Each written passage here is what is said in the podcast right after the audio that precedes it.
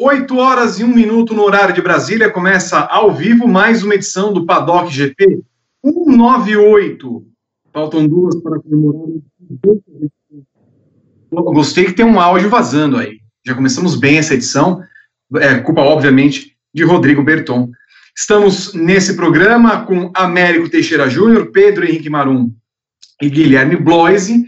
E você participa, como sempre, através das redes sociais, hashtag PaddockGP, no Facebook, no Twitter e outrem, além de seus comentários no YouTube, através do chat que há lá na transmissão oficial da nossa página. Se você não se inscreveu ainda no nosso canal, faça isso, ative as notificações todo dia. Nós temos conteúdo exclusivo para você e, claro, eles fizeram já o sinalzinho. É sempre importante que você possa contribuir conosco é, através de qualquer grana, qualquer tutu, qualquer valor, porque vamos seguir em frente, vamos trazer cada vez mais conteúdo para você, cada vez mais nesses tempos de pandemia. Segundo o roteiro que me passou o Rodrigo Renault, nós vamos falar da Indy, num primeiro momento, mas claro, quero rapidamente os comentários iniciais dos nossos convidados, que vão falar a respeito do que quiserem em 45 segundos e nada mais. Boa noite, Américo. Boa noite, Vitor. Boa noite, Pepe. Boa noite, Guilherme, o homem das Williams. Berton, meu querido, tudo bom? Não ligue para as broncas, você é maior do que isso. Boa noite, amigos. É, só no tamanho. Boa noite, Pedro Henrique Maru. Boa noite, Vitor Martins. Opa, passou um, um, apressado aqui buzinando. Não sei se vocês tiveram esse, esse prazer de ouvir esse barulho. Américo. provavelmente. Américo, mestre, Gui, Berton, boa noite. É sempre um prazer estar aqui com vocês. Nesse, nessa segunda-feira que segue a grande loucura, mais uma grande loucura nos esportes nesse período. Né, o grande apertem os cintos, o piloto sumiu, que a gente viu nesse fim de semana, ali o Daniel Abt colocando aquele boneco inflável Otto o piloto automático do, do avião que carregava Leslie Nielsen e Companhia Limitada. Por um momento eu achei que você fosse falar da treta das redes sociais entre Anitta e Léo Dias. É uma grande momento. Bom, boa noite, Alfredo Colete, boa noite, Marum, boa noite, Américo, boa noite, Perdão, boa noite todo mundo que está assistindo a gente. Eu, meu destaque inicial vai para. Eu faço a seguinte pergunta para você, Vi é, com um empréstimo de 5 bilhões de euros, o que a holding grande, grande prêmio seria capaz de fazer? Acho que vai ser uma, é um dos grandes temas que a gente vai debater aqui com relação à Renault. Então, fico no, já lanço essa primeira pergunta para todos nós aqui. Tema do nosso programa principal, 198, Renault em apuros. Tal qual o pessoal do Apertem os Cintos, o piloto sumiu. Será que aquela aeronave cai de vez com a tripulação Renault e se vai? Daqui a pouco falaremos muito disso, a respeito de Fórmula 1, Indy, NASCAR e assuntos aleatórios. É esse o nosso programa, é esse o nosso Paddock GP. Como primeiro assunto, vamos tratar a respeito da Indy, que é, até se prove o contrário, a segunda principal categoria é, que terá corridas nesse ano, depois da NASCAR, que teve ontem à noite uma quase interminável prova em Charlotte, a Indy se propõe a voltar em seu campeonato no primeiro final de semana de junho, em sua corrida no Texas. Mas, na última semana, tivemos o cancelamento da corrida em Richmond é, e a adição de uma segunda corrida em Road America Elkhart Lake, além de outras mudanças no calendário. Sei que a gente tem falado isso semanalmente a respeito disso, mas me parece, Américo, que é, até pegando pelo exemplo da NASCAR, que continua fazendo provas e tem feito corridas como se fosse num período de futebol, quarto e domingo, quarto e domingo, para recuperar o terreno perdido, ao que parece, nós teremos o começo da temporada da Indy, ainda aqui numa situação claudicante nos Estados Unidos em relação à pandemia. Verdade, Vitor. A, a situação nos Estados Unidos, apesar de ser terrível em termos de, de pandemia, ah, o fato do deslocamento ser interno e eventualmente repetindo pistas, a, a, as dificuldades, e que pese inúmeras, são menores do que a Fórmula 1 está enfrentando. De todo modo, a, é o tipo do, do evento que precisa que não dá para falar hoje que vai acontecer. É algo que muda cada dia.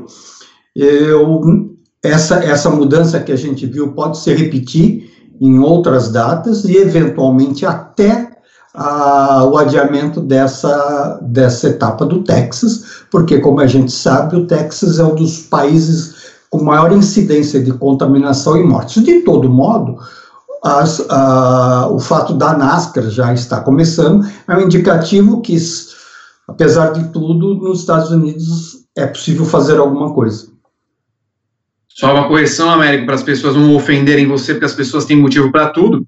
Você falou que o Texas é um país, é quase um país, né? Até porque os Estados Unidos funcionam ah, falei, de, forma, desculpe, desculpe, de desculpe. forma diferente em seus 50 estados, um estado texano, mas que tem as suas autonomias e basicamente funciona como um país. É, Exatamente. O estado do Texas tem a sua, tem a sua situação muito complicada, mas a gente já viu a, que, que, que em Charlotte, que é.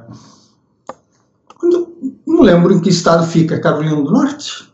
Não sei onde fica Charlotte. Agora, já fui lá várias vezes e agora não me é lembro. É isso. Carolina do Norte, né? Tá certo. Aliás, uma é bela cidade. Um estado. Hã? É muito Estado, né? Muito, muito, muito. É. O, o, o, único que consegue dizer os 50 estados dos Estados Unidos é o Pato Banton, que talvez não seja uma, um cantor que você conheça, mas ele fez um reggae nos anos 90 com 50 estados americanos na ordem alfabética, inclusive.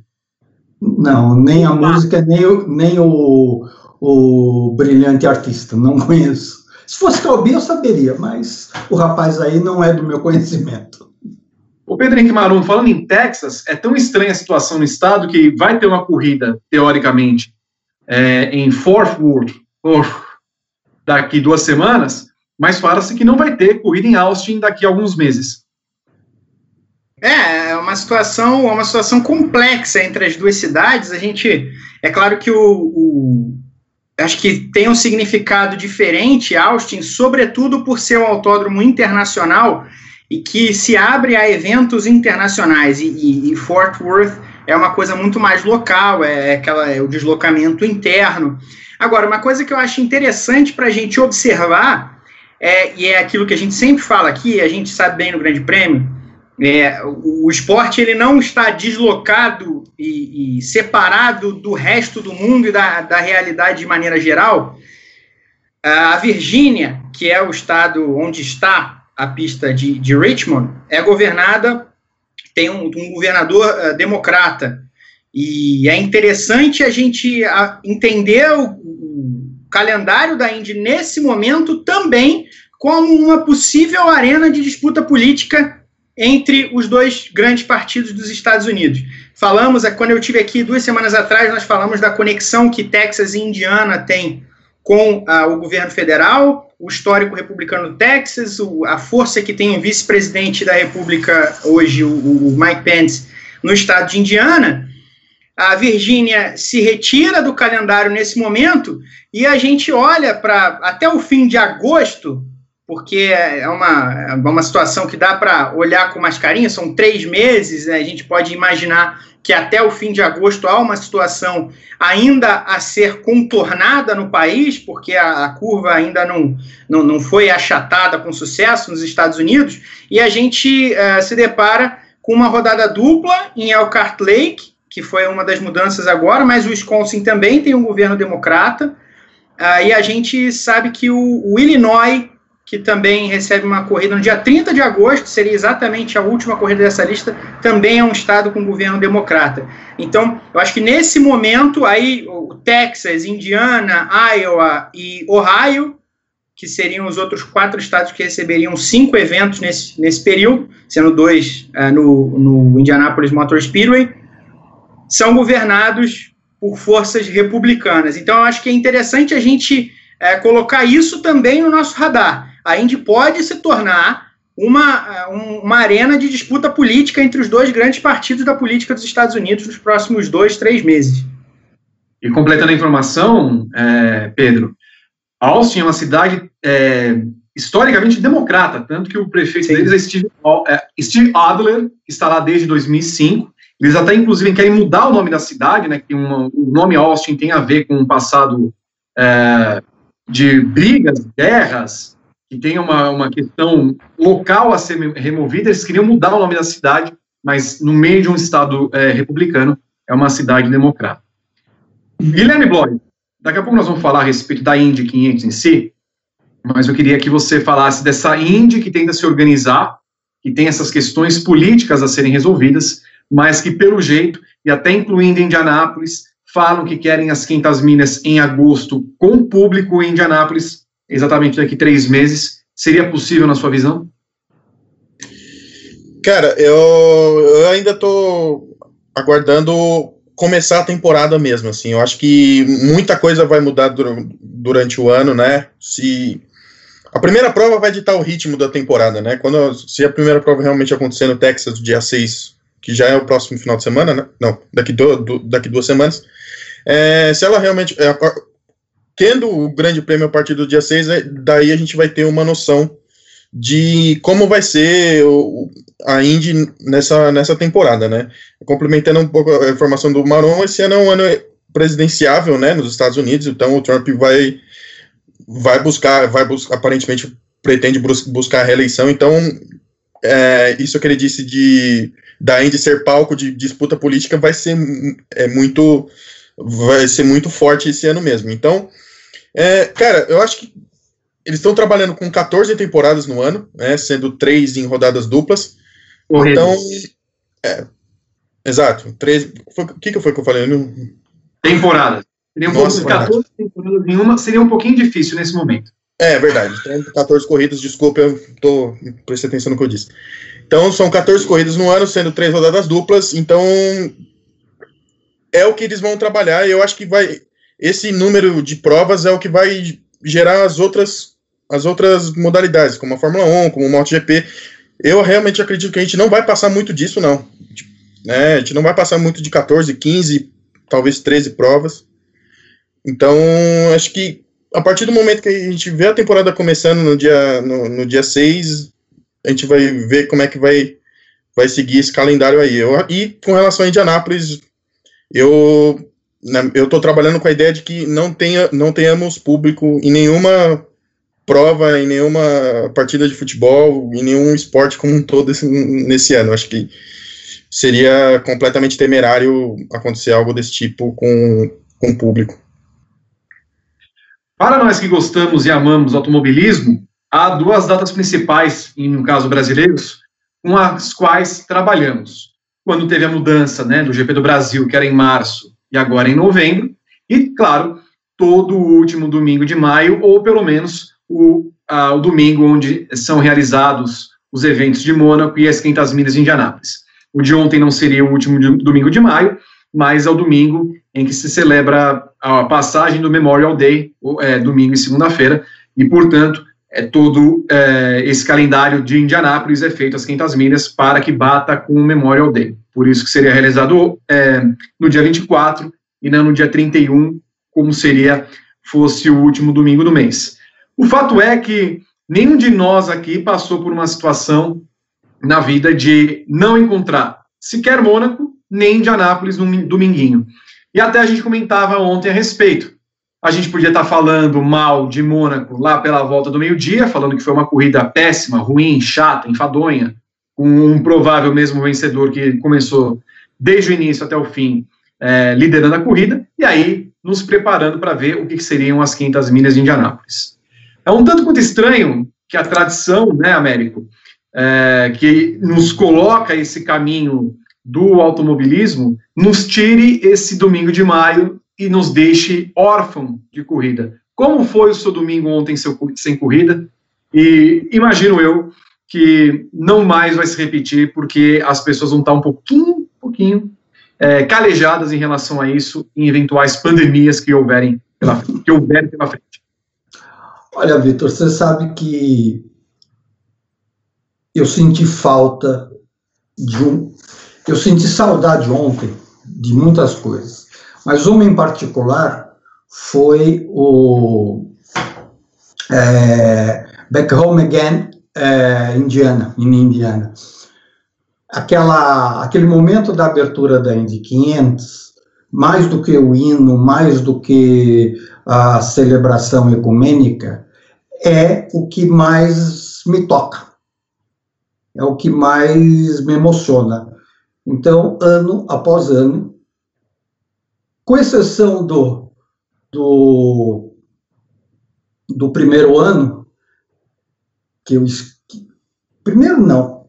Eu não lembro. Do, do ano que o, que o Steven Tyler cantou o hino, que eu acho que eu nem ouvi a música depois, porque eu estava. Caramba! Que, que é isso? Né?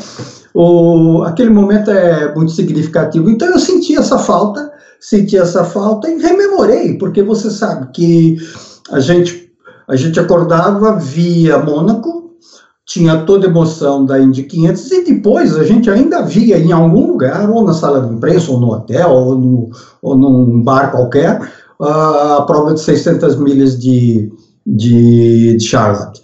E num dia como segunda-feira, uh, uma hora dessa a gente estaria no, no banquete de premiação, daquela expectativa para saber quantos milhões de dólares o vencedor ia levar. Então tudo isso faz parte, é, tudo isso fez parte da minha rotina, fez parte da minha vida recente de uma maneira muito intensa. E me ver fora desse momento, não porque eu não pude ir, consequência, consequência específica, mas porque não há corrida, o planeta está num pandemônio e não há condições de ter uma corrida de automóvel, é, ontem em particular mexeu comigo. Tem até uma gravação aqui para você, Américo. Não sei se você vai conseguir ouvir, tá ok?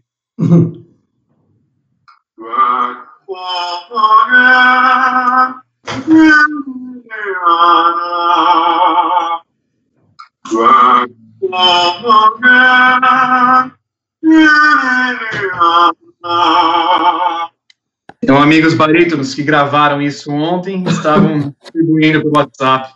Foi, foi. Esse... É, permitiu que eu lembrasse modestamente aquele momento, não com a não com a, a intensidade do original, mas serviu, serviu, valeu, gostei, muito obrigado. Voz parecida com a de Jim Neighbors, desde 78, 79, que canta Back Home Again in Indiana, antes do hino nacional americano. Pedro Henrique Marum, o que você mais sentiu falta nesse domingo? Que vexame, hein? Back Home Again in Indiana, que foi. É, começou a ser cantada sempre antes das corridas em 1946, no retorno da, da Indy 500, depois dos anos de Guerra Mundial a, a AAA, que era quem cuidava da competição na época e, da, e das 500 milhas também, é, bloquearam, eles continuaram correndo durante a Primeira Guerra Mundial e depois proibiram os eventos durante a Segunda Guerra Mundial porque era um gasto excessivo de, de diferentes, é, de, de dinheiro, de, de mão de obra em geral que podia ser é, colocado para a guerra. A Indy 500 parou na Primeira Guerra Mundial, mas as corridas continuaram. Na Segunda, tudo parou e aí depois o, o IMS acabou quase vendido né, para virar condomínio, qualquer outra coisa. Ainda bem que não aconteceu. Eu senti falta da, da, da turbulência do dia, né, daquela, aquele dia a dia pesado que a gente vive nessa na última semana uh, de maio, aquela noticiário pesado em Mônaco, noticiário pesado em Indianápolis, depois da formação do grid, e, e, a gente acabou né, matando a saudade de algumas outras provas aí ao longo do fim de semana. Assistimos, assistimos juntos aqui no Grande Prêmio as 500 milhas de Indianápolis de 2011, vencidas pelo Dan Weldon. Também vimos lá na, no sábado a de 1995 com Jacques Villeneuve. E eu assisti no final do domingo, no domingo à noite, a edição do dois, de 2000, vencida pelo Juan Pablo Montoya, a primeira que ele correu e, e, logo ganhou, e depois disso fui assistir Frozen 2. Mas até assistir Frozen 2, eu assisti três, três Indy 500 para dar uma segurada na, na saudade. E o que, que foi melhor? 2011 foi absurda. Você estava lá, né, Vitor? O Grande Prêmio transmitiu no Facebook ontem. Se você tiver oportunidade, assista lá de novo. Aquela que teve o final mais impressionante de todos os tempos, quando J.R. Hildebrand bate na última curva e entrega a vitória, porque precisava entregar a vitória para Daniel, Dan Weldon, que viria meses depois, seis meses depois, cinco meses depois, morrer num acidente em Las Vegas. O que, que foi melhor, afinal de contas, ô, Pedro? Ah, eu, eu acho que o, o hambúrguer que eu comi logo entre a Indy 500 de 2000 e Frozen 2. Tava ótimo. Muito bom. E você, Guilherme Lois, o que sentiu falta ontem? Eu acho que com relação a Mônaco, eu senti falta da gente debater em qual volta a gente ia abrir a coquetel, né? Porque né, os últimos grandes, grandes prêmios de Mônaco não foram muito emocionantes. A Fórmula 1 trouxe no, nessa, nessa série de provas que eles estão é, rememorando, trouxe o GP de Mônaco de 2018, que não, que não, é, não, que não é uma grande prova nem de longe, vale pela história do Ricardo, mas a corrida em si foi bem medíocre, bem mediana, como vem sendo as últimas corridas de Mônaco, né? E, cara, eu curiosamente assisti o, a prova virtual da Fórmula 1 disputada ontem em Mônaco com um atropelo do George Russell, né? E, cara, eu, eu achei divertido até a maneira que eles encontraram de fazer a, a transmissão, trouxeram o Montoya no, no, durante a, a, transmissão, trouxeram o Mika Hakkinen, o maior finlandês de todos os tempos. Então, deu para matar a saudade nessa forma, assim, sabe? Tipo, mesmo sendo uma prova virtual, acho que a gente tem que acompanhar a modernidade mesmo. É, essas provas virtuais elas vão ganhar cada vez mais espaço, ganharam bastante espaço no, durante esse período de pandemia. É, o, Maron trouxe no destaque dele uma, uma, da, sei lá, uma fanfarronice que aconteceu num, numa prova virtual com o Daniel Abbott. Então, meu, é, isso está ganhando espaço e a gente tem que acompanhar essa, essa modernidade. E deu para matar dessa forma, assim. Não, não foi, meu domingo não foi tão emocionante como o do Marum, né? Não, não teve hambúrguer nem Frozen 2.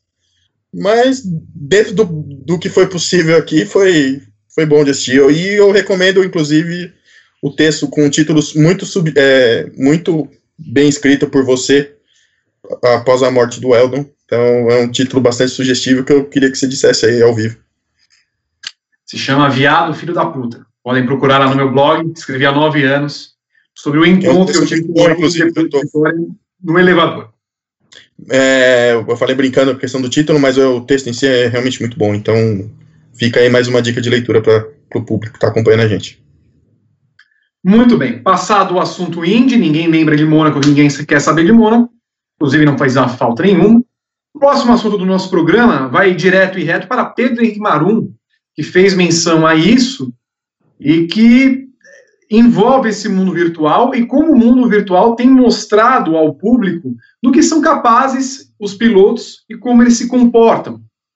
O Pedro Henrique Marum não deve ser a pessoa que mais é, é, seja adepta ao mundo virtual, mas pode falar a respeito, e é um assunto que ele vai tratar mais em detalhes amanhã no GP às 10, sobre o que Daniel Abt, cujo pai, me, me corrija se estiver errado, o pai tinha, ou ainda tem, presença na equipe Audi né? E que não participou, na verdade, do, da corrida do final de semana e passou o seu lugar para alguém. Não, foi, foi realmente impressionante, porque, é, claro, a gente não vai imaginar isso nunca, né? Mas quando a corrida aconteceu, eu estava até brincando é, durante a tarde aqui no sábado. Tem uma mosca aqui, aquela que vivia nos estúdios, os saudosos uhum. estúdios do Paddock GP, veio morar comigo, aparentemente. O, o, o Stoffel Van Dorn tinha largado na pole em duas outras corridas, das quatro primeiras desse Race at Home Challenge, essa competição da Fórmula E em parceria com a Unicef. E nas duas ele bateu na primeira volta, então a, gente estava brincando que ele ia bater de novo. E, de fato, quando aconteceu um incidente, que ele de fato não teve culpa, ele vinha na frente, tinha recuperado o primeiro lugar, ficou ah, normal, Van Dorn batendo, enfim. Mas ele, ele faz uma, um cotovelo e o, o Abt tenta mergulhar por dentro, o Abt, entre aspas, desculpa por fazer esse péssimo sinal, mas o Abt tenta mergulhar por dentro, atrasa a freada e acaba empurrando o Van Dorn. Os dois ficam atrasados no contorno da curva. O Roland passa e vai na frente, ganha a corrida. Os dois chegam a segundo e terceiro. Não chegaram a bater, mas um atrapalhou o outro. E o Van Dorn foi reclamar com ele e o Abt não respondeu. E aí ele juntou isso com o fato do Abt estar tá andando muito lento nas outras corridas e ter feito segunda colocação na classificação dessa vez e andado na liderança boas voltas. E também o fato de ter escondido a cara durante a corrida, ele posicionou ali a cadeira dele de uma maneira que ficasse um, pedaço entre a câmera e o rosto dele na transmissão do Twitch. E aí alertou lá o pessoal da organização, os caras foram cruzar as informações de IP no, dos computadores e viram que de fato não era ele. Eu acho isso muito mais grave do que a, a pancada entre o, o e o Lando Norris. Eu acho que ali houve uma.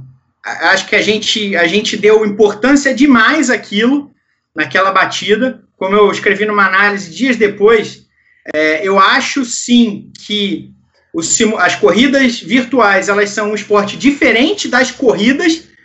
É, elas têm uma têm diferentes aspectos. Elas não colocam em, a vida de ninguém em risco. Ela, você não, as equipes não perdem tanto dinheiro com um acidente. Então os caras transformam aquilo de um espetáculo é, um pouco diferente estão todos no Twitch, estão lá fazendo piada, o rosto de todo mundo guiando está disponível para quem quiser assistir. E eu acho que, de repente, as pancadas propositais têm um lugar nesse novo esporte que simula a, o automobilismo, mas não copia o automobilismo, porque ele não pode copiar vários aspectos fundamentais do automobilismo. Então, ele precisa ser um show. E eu sugeri que, de repente, fosse feito uma uma regulamentação sobre que tipo de pancada é possível ou não. Fiz até ali uma, uma comparação com o hockey sobre o gelo, onde você pode brigar, mas não pode qualquer tipo de briga. Você pode brigar só um contra um, tem que tirar a luva, não pode, não é várzea. Uh, então achei que a gente de repente uh, viu coisa demais ali. Nessa situação, eu acho que é muito grave. Essa situação do hábito eu acho que é muito grave e, e as pessoas, em, de maneira geral, estão dando menos importância do que deveriam, porque isso é fraude, isso foi pensado previamente. Ele tentou fraudar uma corrida, que é uma organização. É, é, é, aquilo ali é realizado com uma organização é, importante, é, tem a parceria com a Unicef, então ela não é só o esporte pelo esporte, então tem também um, um viés é, social ali.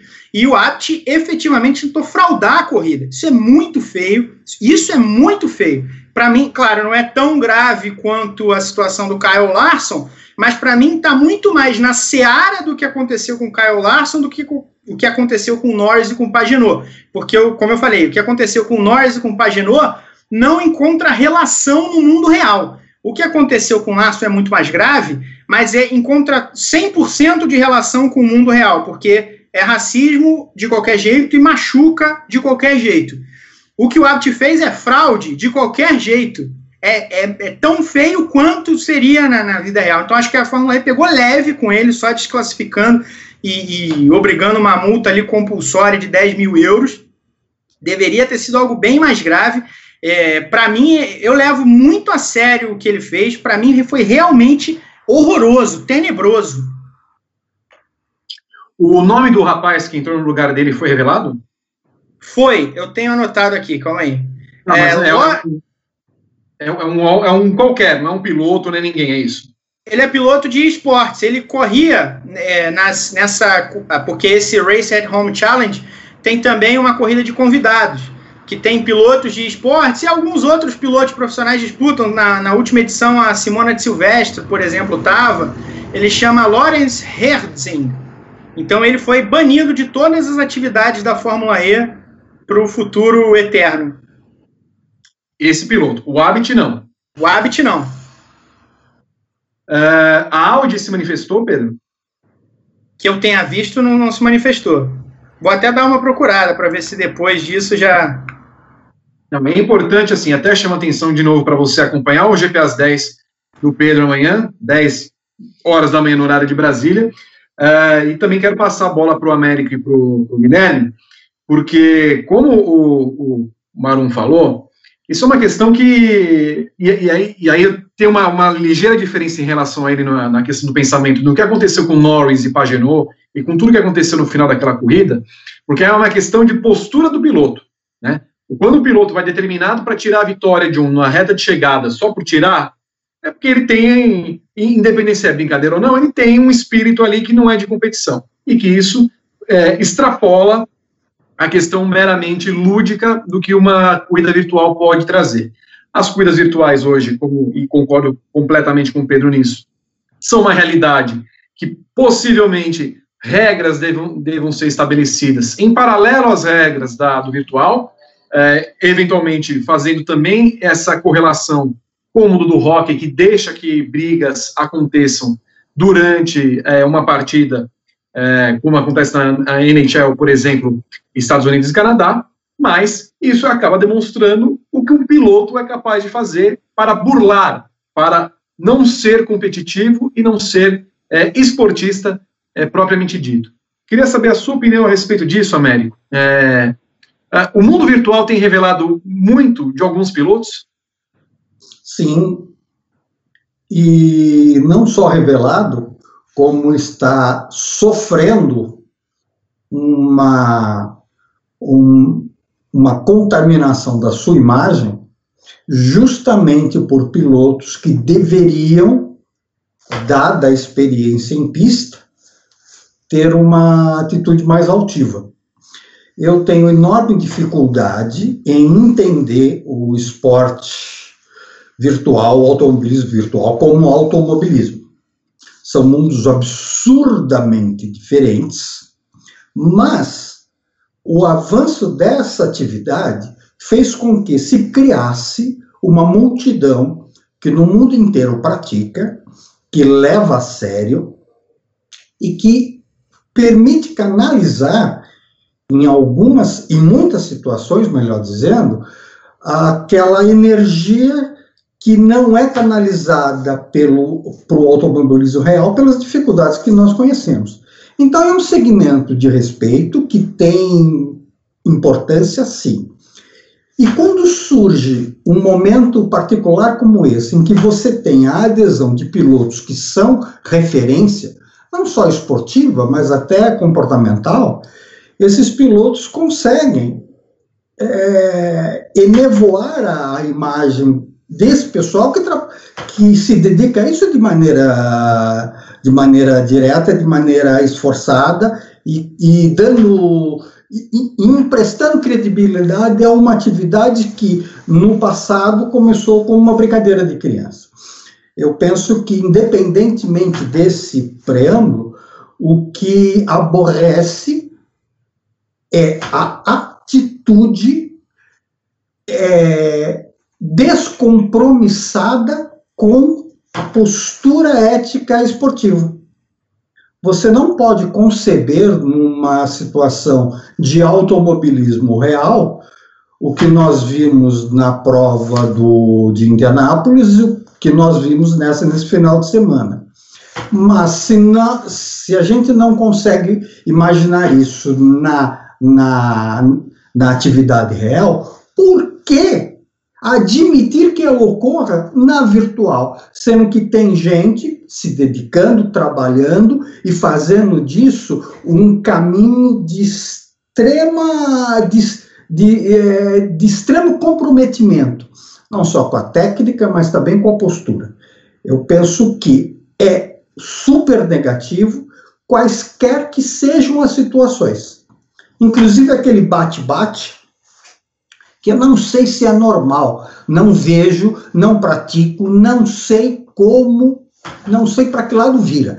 Entretanto, aquela atitude de um bater no outro, aquilo é molecagem inadmissível por um grupo profissional. Talvez para uma garotada de 14, 15 anos até poderia, não sei, mas para quem é profissional, é inconcebível. Guilherme, e até puxando por isso, e como eu falei no começo, Daniel Abt não é nenhum estranho na própria equipe Audi, ele tem relações umbilicais, não fosse cortado realmente um umbigo, ele é uma parte porque o pai dele fez parte da equipe, era Audi Abt, o nome da equipe, a Audi tomou por completo a estrutura, e ele continuou lá, mesmo não tendo um desempenho tão bom quanto o companheiro Lucas de Graça, mas fico imaginando também os patrocinadores, que envolvem o seu dinheiro, gastam nisso, torcida, que também apoiam e acompanham é, essas corridas, e ainda mais quando é, o Pedro cita que houve uma questão beneficente nessa corrida. Então você também mexe com uma questão meramente social, puramente social, que também, se a gente for olhar como um todo, é muito mais acima do que qualquer questão é, que se coloque em termos é, de competição virtual. Acho que fica feio para todo mundo, né, Vi? É, a gente tá já está num momento difícil por si só. É, os caras estão. A categoria também está se esforçando para manter a, as atividades, mesmo que virtuais, tipo, para tentar uma, sei lá, talvez uma fidelização maior do público, para manter o público interessado. Os patrocinadores estão interessados, estão sendo expostos da, da, nos carros virtuais da mesma maneira. É, não sei se vocês puderam acompanhar, é, alguém acompanhou o GP, o GP virtual de Mônaco, eu acabei assistindo. É, num determinado momento da prova, eles é, abriram a transmissão com o Bottas e o Bottas estava lá com a, com, com, a camisa da Mercedes, com, da Mercedes com todos os patrocinadores. É, como se fosse um evento, sei lá, uma quinta-feira, uma sexta-feira de, de, de, de, paddock, assim, né? Então, fica feio para todo mundo, e aí você pega o, a fala dele para tentar justificar isso também ficou muito feio. É, ele disse que não levou isso da maneira séria como deveria ser. Lamento principalmente porque sei que o trabalho que deu levar adiante esse projeto da Fórmula E e da Unicef. Eu sei que minha infração deixa um sentimento amargo, mas nunca foi algo pensado com intenções ruins. Como não foi pensado com intenções ruins? Tipo assim, cara, você, você cometeu uma fraude. Uma fraude não é uma intenção ruim. Tipo assim, é, é, é uma dissociação tão grande da realidade que, tipo, os caras. Não é porque é videogame que, que é, como, como o Maron falou, não é porque é videogame que é várzea. Tem gente eu ganhando dinheiro, tem gente treinando. Assinei o um documento, mas não queria ter assinado. É, basicamente isso. Exato, tipo assim, tem, tem gente que ganha dinheiro, que, que faz isso de profissão. Eu, eu tenho um colega meu que é profissional disso, de, de videogame. O moleque se dedica, sabe? Tipo, passa horas jogando videogame. É, e tira o sustento dele disputando campeonatos por aí, por meio do, do videogame, entendeu? É, não é porque é virtual, por, porque o videogame é considerado uma brincadeira, que, que ela deixa de ser séria. O cara tem que ter postura profissional, é na pista. Ele não faria. O, o não faria o que ele fez na, na, na, prova numa pista valendo. Porque. Então, assim, é, precisam precisa parar um pouco com essa, com essa, com essa coisa de. essa dissociação da realidade. Assim, ah, tipo, num determinado ambiente pode, em outros lugares não precisa parar com isso para anteontem, assim, sabe? Ficou muito feio para áudio, ficou muito, acaba ficando muito feio para áudio porque é ela que, que é exposta, né? Eles põem todas as marcas, os patrocinadores do, do carro estão lá e, e o cara tipo paga com uma, uma, um simbólico valor de 10 mil euros, sendo que o piloto o piloto que assumiu o lugar dele, o cara tá o cara tá desclassificado das corridas de, de, de virtual que ele disputa, que ele é profissional. Quem saiu perdendo nessa história? Fica feio isso, né? Sempre para você, Pedro Henrique Marum, qual deveria ser a punição de Abt? Uh, eu. Vocês estão me ouvindo? Perfeitamente. Opa, uh, deu uma travadinha aqui. Uh, eu, eu, eu acho que ele poderia ser suspenso de, de quatro, umas quatro corridas uh, e receber uma multa mais pesada com um aviso explícito para todo mundo que seria banido de qualquer atividade é, é, é, virtual se alguma coisa parecida voltasse a acontecer. É, isso que o Gui falou, eu acho interessante da desassociação com a realidade, porque vai, vai além também disso. A Audi é uma empresa muito grande, muito importante, que viveu as voltas há muito pouco tempo, não tem nem cinco anos, com o escândalo do Dieselgate, né, que não tem nenhuma. Ele não, não encontra ali no, no esporte a motor a sua casa nesse escândalo, mas quando foi forjada uma, é, a realidade das emissões de carbono de, de, novos carros, novos sistemas, da, não só da Audi, mas do grupo Volkswagen, em testes na Alemanha, enfim, venderam algo que eles sabiam que, que era tá, as emissões estavam além daquilo que eles ventilavam, enfim, é, e a, a, Audi teve até um dos seus últimos é, diretores chefões, que foi o Rupert Stadler, uh, foi, foi o chefe, até depois disso ele foi o chefão da Audi, né, até, se não me engano, 2018, chegou a ser preso, então é uma empresa, é uma companhia que ainda tenta se livrar de, uma, de algo muito pesado, de um escândalo muito pesado, e que não precisa e que não pode se dar ao luxo uh, de lidar com pequenos escândalos de, de, de uh, falta de honestidade, né? Então, é, também a dificuldade de atletas entenderem onde eles estão e, e aonde que eles podem, quais cordas eles podem puxar, quais cordas têm mais mobilidade do que outras, e, e onde não dá para roer, porque pode arrebentar. É, o Abt tem a vida na Audi, ele já estava lá quando, quando isso aconteceu, já estava na Fórmula E quando esse escândalo estourou. Uh, ele tem um passado, como você falou, grande com a Audi, com o pai dele, a, a, a Abt Sportsline é ligada à Audi há muitos anos.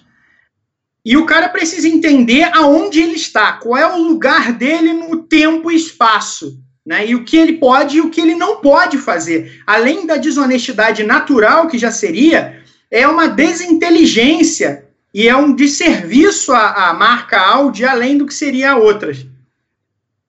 Então, para você, quatro corridas de suspensão, mais aquela advertênciazinha do tipo, faça outra e caia fora. É. Américo, para você. Vitor, realmente eu tenho dificuldade para imaginar uma punição específica, porque eu acho que vai além da questão esportiva ou da questão da brincadeira.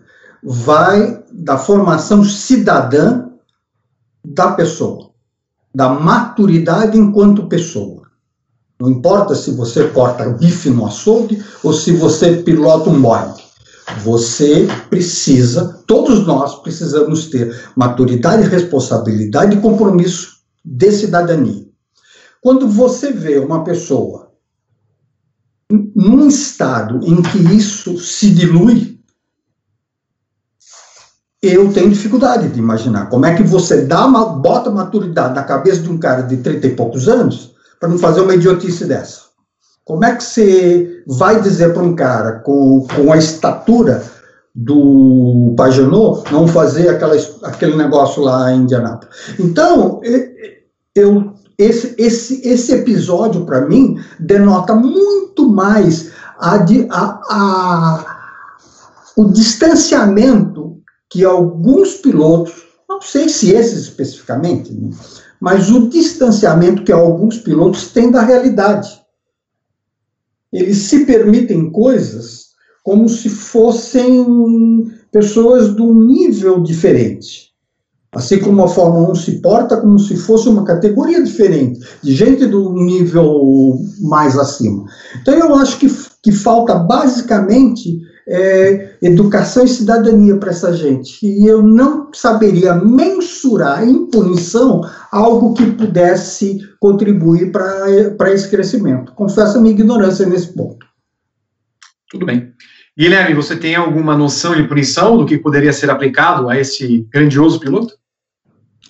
Por mim, ele não, tempor... não terminava a temporada da Fórmula E, se ela voltar a acontecer. Já começava por aí. E um, um valor significativo de multa. Porque, assim, uma molecagem dessas, assim, cara, o cara posicionar uma câmera para não verem o rosto do piloto que tava dirigindo, sabe? Cara, o cara, o cara, o cara premeditou isso, sabe? Não, não, tem, não tem cabimento uma, coisa como essa, entendeu? Eu acho que falta cidadania, falta educação, falta noção, é, falta saber os, o que você representa no, numa sociedade, porque você representa, tipo assim, esse cara tem fãs, né? O cara tem tem alguém que gosta dele, tem, tem alguma, sei lá, alguma criança que gosta dele. De, com certeza. O cara, o cara fazer uma molecagem dessa, o cara se um cara que faz de verdade, um cara que faz isso no videogame, muito provavelmente ele faria isso numa corrida real. Então assim, eu não, eu não consigo, eu não consigo tipo, sei lá, não consigo ver uma outra forma a não ser suspensão da temporada no primeiro momento, essa advertência, esse cartão amarelo na próxima você tá fora e, e tá fora mesmo e um valor que doa no bolso desses caras, porque não é possível que, que isso aconteça, sabe? Muito bem. Bom, já que eles deram punição para o outro piloto que, seja banido, eu aplicaria banimento também no virtual e umas seis corridinhas ali no real, com 500 mil euros para pesar um pouquinho no bolso, e a consciência repentinamente surgir. É, mexendo no bolso, a gente mexe com as pessoas. Quero chamar uma pessoa que, que mexendo no bolso, mexe com ele, é Rodrigo Berton, que entra aqui no nosso programa para dar o seu salve e o seu comunicado oficial. Boa noite, Rodrigo Berton. Boa noite, Vitor. Boa noite, Américo, Guilherme, Marum, todo mundo que está acompanhando a edição 198 do Paddock GP. O meu pedido é o de sempre, para quem está acompanhando o debate aí e concorda ou discorda das opiniões sobre o papelão do Daniel Abdi, deixe aí nos comentários da, da transmissão e depois do programa, comente no vídeo. É, o engajamento de vocês é muito importante para a gente. Quanto mais vocês comentam, mais o YouTube espalha o vídeo e também, quanto mais curtidas vocês dão, mais o YouTube espalha o nosso vídeo e a gente conta com essa participação de todos vocês. Vem novidade em breve, na virada do mês, a gente estreia o Clube de Membros, onde é mais uma, uma oportunidade que você tem de ajudar o Grande Prêmio a continuar produzindo conteúdo. Em troca, você recebe vantagens, mimos, afagos e outras coisas más.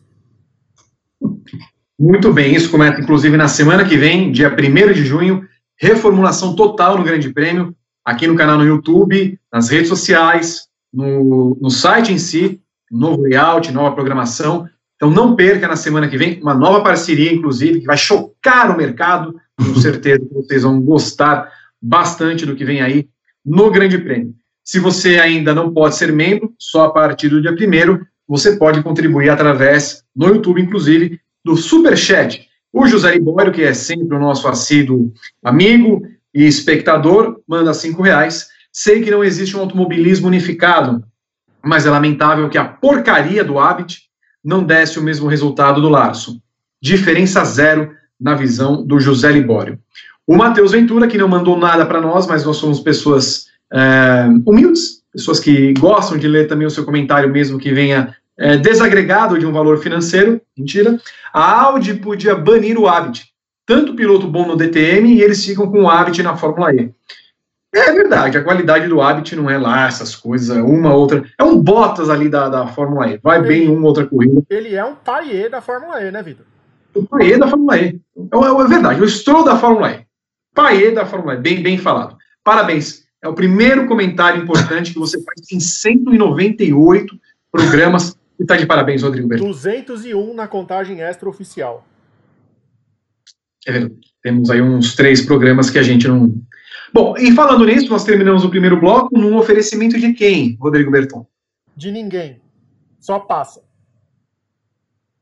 Tá bom. Segundo bloco começando, o nosso bloco expresso. O nosso bloco que vem acompanhado de um café. Eu estou comendo aqui. Eu tenho uma xícara com, de Daytona com penas, né? Eu tenho uma calopsita que eu, quando ela cai a pena, eu coloco aqui. Pra que eu não sei. Mas, Você não derrubou café dessa vez, não, né, Vi? Não derrubei café, não derrubei café. Não sou Natália de Vivo. Inclusive, Natália de Vivo vai estar dois meses de férias. É, o GP Expresso é o segundo bloco do programa, em que há quatro temas e os nossos convidados batem aquela bola rápida para falar a respeito desses temas. O primeiro foi Charlotte 600, Américo Teixeira Júnior. Aconteceu ontem, terminou no horário de Brasília já na segunda-feira vitória do Brad Keselowski. A NASCAR tem sido um, um, um paliativo nessa falta de corridas gerais? Duas questões, Vitor. Eu acho que ainda é, é ainda é recente para a gente comentar, porque seria interessante saber como se os cuidados que a NASCAR está tomando estão sendo eficientes. Se não há nenhum tipo de problema, é, não só de saúde, mas de logística, porque não tem público. Então, eu acho que é um laboratório, vamos chamar assim, mas que eu, pelo menos, não tenho, não tenho embora, embora procurado, não vi nenhum dado da NASCAR a respeito disso. E a questão do evento em si, eu não entendi. Confesso que se fosse bom estrategista, estaria no lugar de algum bambambam bam, bam na Fórmula 1. Mas eu não entendi que raio de parada foi aquela, faltando o quê? Cinco, seis provas, estando na liderança, perdão, cinco ou seis voltas, estando na liderança. Eu realmente, eu não, confesso a minha ignorância. Hoje eu estou manifestando-me muito ignorante, mas eu não vi sentido naquilo. No caso do Clint Boyer, né? Exato. E para você, é, Guilherme? Bom, é, acho que a gente vai, vai. Acho que eu tô com o América um pouco nessa também. A gente precisa esperar realmente para ver o que. Qual que é o, a primeira a primeira avaliação desse momento do, da NASCAR, né, de, de realizar corridas com, com alguma frequência. Eu acho que eles têm a transmissão que está chegando aqui na uh, para TV tem inúmeros problemas. Assim, a gente já debateu isso na semana passada. É, questão de, de, de som, sei lá, ainda não não não tô, não me adaptei ainda a esse novo momento, embora a gente vai ter que realmente se adaptar a isso o quanto antes, porque é, a tendência é a, é a, temporada inteira de qualquer prova de automobilismo com portões fechados, né? É, a gente falou anteriormente sobre uma possibilidade de público em Indianápolis, mas de verdade não faz o menor sentido isso, né? E a prova, pô, o, o Chase Elliott fazer o que ele fez, faltando sete, seis voltas, seis, sete voltas para acabar, e jogou uma corrida fora. É, o Clint Boyer, não o Chase Elliott. Bom. É, então, mas assim, beleza. Mas acho que, cara, a gente precisa realmente ver como é que vai ser essa primeira avaliação. A corrida em si teve um problema de chuva que levou a prova a ser voltar muito tempo depois. E teve a questão do, do, do Johnson também, né, que foi desclassificado na prova, né, ele chegou em, chegou em segundo e depois teve problema com, com o carro de estar fora, estar fora do regulamento e acabou sendo desclassificado, né. Então acho que é, a NASCAR vai ditar, vai ditar o ritmo da, do, do, do automobilismo mundial. Os, os protocolos da NASCAR vão, vão ditar os ritmos do, do ano de, de, Fórmula, de Fórmula 1, Fórmula Indy, Fórmula E, se voltar, e, enfim. Inclusive aqui, no, na Stock, nas, nas categorias aqui do Brasil. Pedro Henrique Maro. Eu confesso que ainda não tenho opinião formada sobre os protocolos da NASCAR. A gente, a gente já viu corrida, mas a gente ainda não, não entende direito qual é a, a dimensão daquilo que está acontecendo é, é algo que a gente vai saber com, com o passar das semanas. Mas é, é aquela coisa, né? O, o esporte sem público é uma coisa absolutamente sem alma. É, serve para sobreviver, porque você tem a receita e tal, mas, mas é só isso, é só sobrevivência. Então eu, eu quero ter um pouquinho mais de calma antes de de, de dar uma opinião formada sobre o que a NASCAR está fazendo, até porque eu também não sei se a NASCAR vai conseguir correr no país inteiro, ou se ela vai conseguir correr numa, num, num, num espectro do, dos Estados Unidos. Isso também é interessante para observar. E nesse aspecto, eu não acho que a NASCAR esteja na frente da Indy, por exemplo. A NASCAR ainda vai ter que tatear muito para descobrir é, onde vai poder correr e onde não vai ter como. É, acho que essa sequência inicial foi favorável. E é favorável também para a Indy, né, que, que, que vai abrir em Fort Worth, como a gente falou, e, e, pode aplicar esses protocolos de maneira muito simples. Então, hoje eu acho que é muito mais provável que a Indy consiga começar o seu campeonato no Texas, mas ainda a gente não sabe bem a que custo, né, para as duas categorias. É, sobre o Chase Elliott, eu tava, falei que eu estava vendo a corrida de 2000 da da Indy 500, da Indy 500 de 2000, e o Jimmy Vasser fez um negócio parecido, né? Porque ele fica ali na última bandeira amarela, é, assume a liderança, ele tinha parado um pouco antes, mas aí três voltas de bandeira verde, um pouquinho depois, ele vai para os boxes. Quer dizer, nem se tivesse uma bandeira amarela ali no fim, aquela estratégia daria para ele a vitória ou o segundo lugar, porque ele já tinha sido ultrapassado pelo Montoya. É uma estratégia que não faz o menor sentido. Muito bem. Só corrigindo novamente, eu estava certo no começo. Era o Chase Zero, não o Clint Boyer. Obrigado, Rodrigo Berton, por sempre me alertar das informações corretas. Sim, foi ele. Na quarta-feira aqui. Vitor, tá tudo bem com você hoje? Não, tá. Eu tô... Quem sou eu? Respira. É, é, o, é o café. Respira e segue. Muito bem. É o rabo da calopsita aí. O segundo assunto, além da calopsita, é o automobilismo brasileiro, Américo Teixeira Júnior.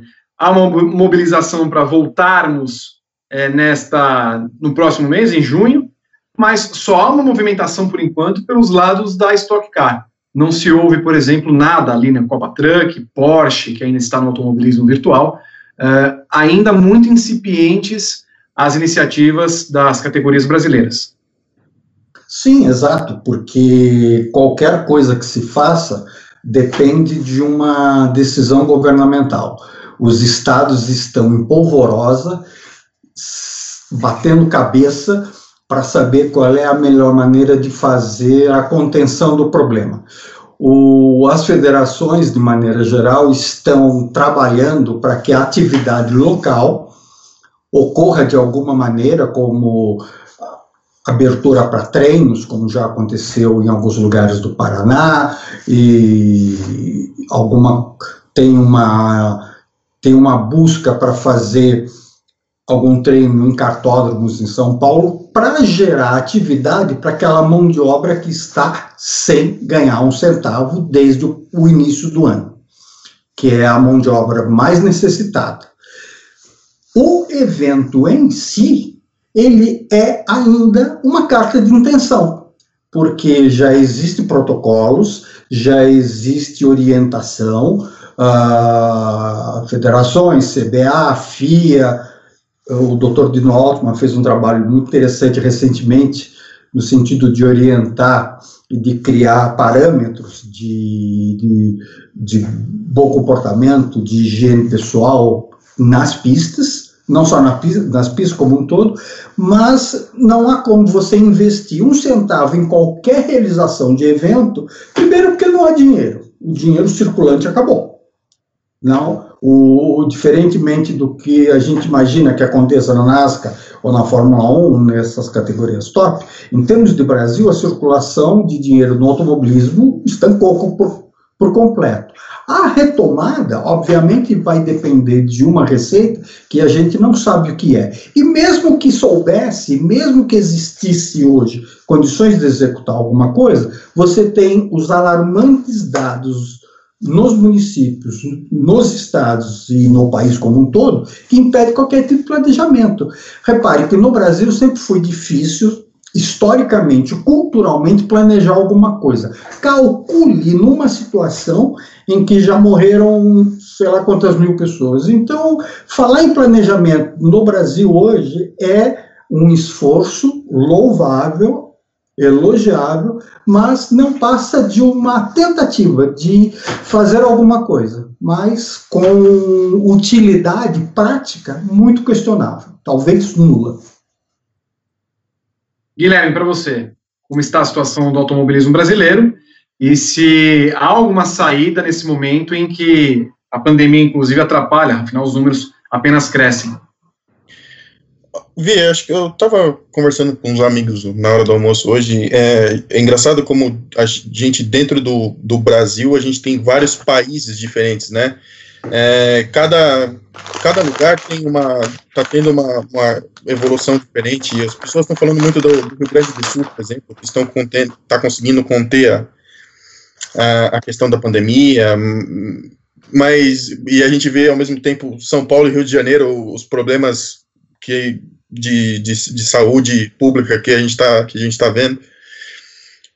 Cara, de verdade, são, eu acho que a gente tem que enxergar realmente cada estado de, de maneira distinta, assim, sabe? Tipo, é, a gente está vendo, não, só, não é só no automobilismo, a gente está vendo uma pressão absurda para voltarem com o futebol aqui no Brasil. É, a gente acompanhou as declarações do presidente do Flamengo hoje, totalmente, sei lá, me parecendo fora da realidade do que está acontecendo no estado dele, inclusive, né, na questão do Rio de Janeiro. Então, assim, é, eu acho que é, é, muito difícil a gente prever alguma coisa agora. Eu acho que a gente tem que ter, tem que pensar cada estado de, de maneira distinta mesmo. E, cara, questão de dinheiro, esse ano eu acho que é um ano perdido para questão de, de patrocinadores e tal, né? Eu acho que vai ser, vai ser um, um ano muito difícil para o automobilismo brasileiro nessa questão aí. Enquanto o Américo come um biscoito Globo, Pedro Henrique Maro. Eu acho que mesmo que a gente consiga, as organizações é, de saúde internacionais consigam é, fazer contornar a situação da pandemia ainda esse ano, eu acho que o ano que vem vai ser um ano ainda muito complicado para o esporte a motor e para grandes eventos de entretenimento de maneira geral, porque vai haver, e é normal que seja assim, um período de luto mesmo, onde as, as instituições que, que tem, detêm ali o dinheiro vão, vão tentar se organizar, vão tentar reforçar suas próprias pilastras estruturais é, e vão voltar o dinheiro para algumas, algumas situações mais emergenciais. Então, acho que a gente tem que ficar atento e nesse momento para pensar já a temporada que vem, porque vai faltar dinheiro também. Vai faltar dinheiro no ano que vem. É, é, é certeza que vai acontecer isso. E a gente vê um, o automobilismo aqui.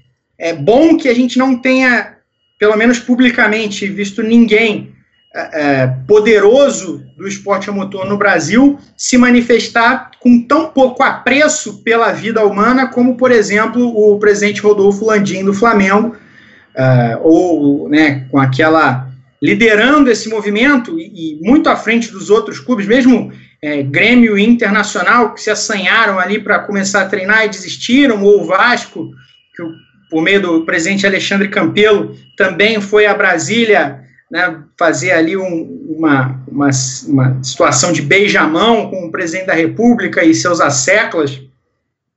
Mas eu acho que o Flamengo está muito acima disso e o Flamengo trabalha de maneira a pressionar uma prefeitura do Rio de Janeiro que é absolutamente moribunda e, e sem qualquer força de, de, de imposição. Né? Um prefeito fraco, não, não só péssimo como prefeito, mas fraco mesmo, de pulso fraco, como Marcelo Crivella, uh, que, que vai se, vai se abrindo aos poucos a uma pressão do Flamengo que inclui uh, treinar de forma empurrar na goela ali os treinamentos e fez isso a partir do momento em que o presidente, repito, com pouco apreço pela vida, Rodolfo Landim foi a Brasília beijar a mão do presidente Jair Bolsonaro e do, do seu investigado filho Flávio Bolsonaro.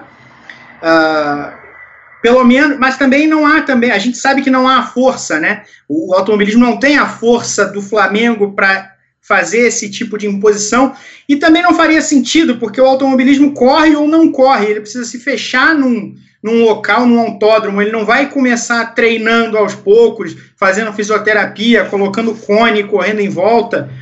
Uh, então é uma situação muito mais complexa do esporte motor do que é para o futebol. Mas eu, pelo menos, eu, eu, eu fico feliz, repito, de não ver nenhum responsável pelo esporte motor do Brasil ah, pelas maiores categorias do Brasil, se manifestando com tão pouco apreço pela vida como o presidente Rodolfo Landim do Flamengo tem feito nos últimos dias. Muito bem. Terceiro assunto que o Américo, eu tenho certeza, adora, o GP da Inglaterra fica naquele vai, não vai, vai, não vai. A Fórmula 1 não sabe se vai correr em Silverstone, Américo. Agora estão falando que vão colocar Hockenheim. Cada vez mais, e cada, vez, cada dia mais, as notícias vêm desencontradas dessa Fórmula 1 que você garante não vai acontecer em 2020. É, infelizmente os, os acontecimentos vão só, é, não vou dizer comprovando, mas vão dando alguma base para a minha argumentação. Você precisa gerar algum tipo de, de situação para mostrar que a engrenagem está funcionando, mas ela não funciona efetivamente enquanto não houver uma liberação sanitária, que essa é muito mais importante do que qualquer outra coisa campeonato disso, automobilismo, futebol, eleição, show de não sei quem, nada disso tem importância. Se você corre o risco de colocar a pessoa naquela situação e ela corre o risco de morrer. É tão simples, é tão, é tão banal do seu ponto de vista é, da, da objetividade. Então, a, a Fórmula 1 só caminha a comprovar aquilo, a reforçar aquilo que eu já falei. E eu repito com toda humildade, não tenho nenhuma intenção de ficar acertando é, ideia, até porque o meu, eu gosto de investigar o factual, não ficar imaginando o que vai acontecer na frente. Mas é só ligar um mais um com mais um dá três. Né? é, é a desassociação da, da realidade, é enxergar, enxergar um mundo como se ele fosse separado do resto e com a e, e insensibilidade. Eu acho que não há lado bom numa crise dessa.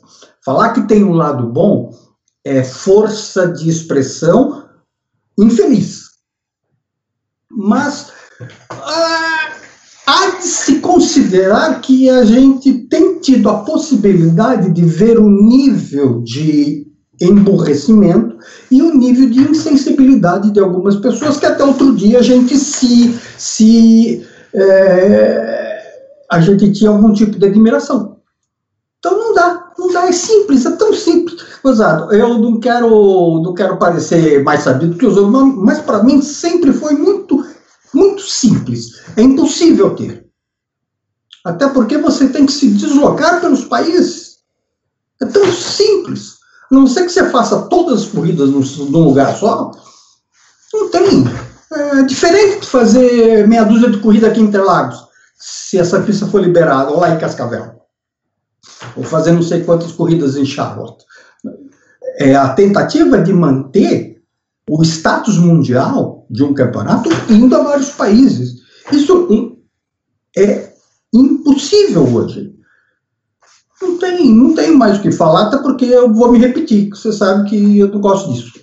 É, aqui no Brasil, é, quando é essa. Quando tem esse cunho nacional, a gente vê aqui no Brasil, é, daria para você criar situações, e claro que isso é, não cabe no momento, repito, porque a curva da, da, da pandemia ainda está em crescimento, então isso não é para agora, mas de repente para se pensar em um determinado momento uh, de, de fazer um, de usar um, um, autódromo quase como um internato, por exemplo, em Mogi Guaçu dá para fazer isso, é um lugar isolado, é uma fazenda, então você poderia armar ali uma situação onde não seja necessário uh, grandes deslocamentos e você pode realizar ali algumas corridas. É claro que a gente sabe que a pista em Mogi Guaçu não é ideal, mas isso tá é, nesse ano especialmente está tão atrás na lista de importância.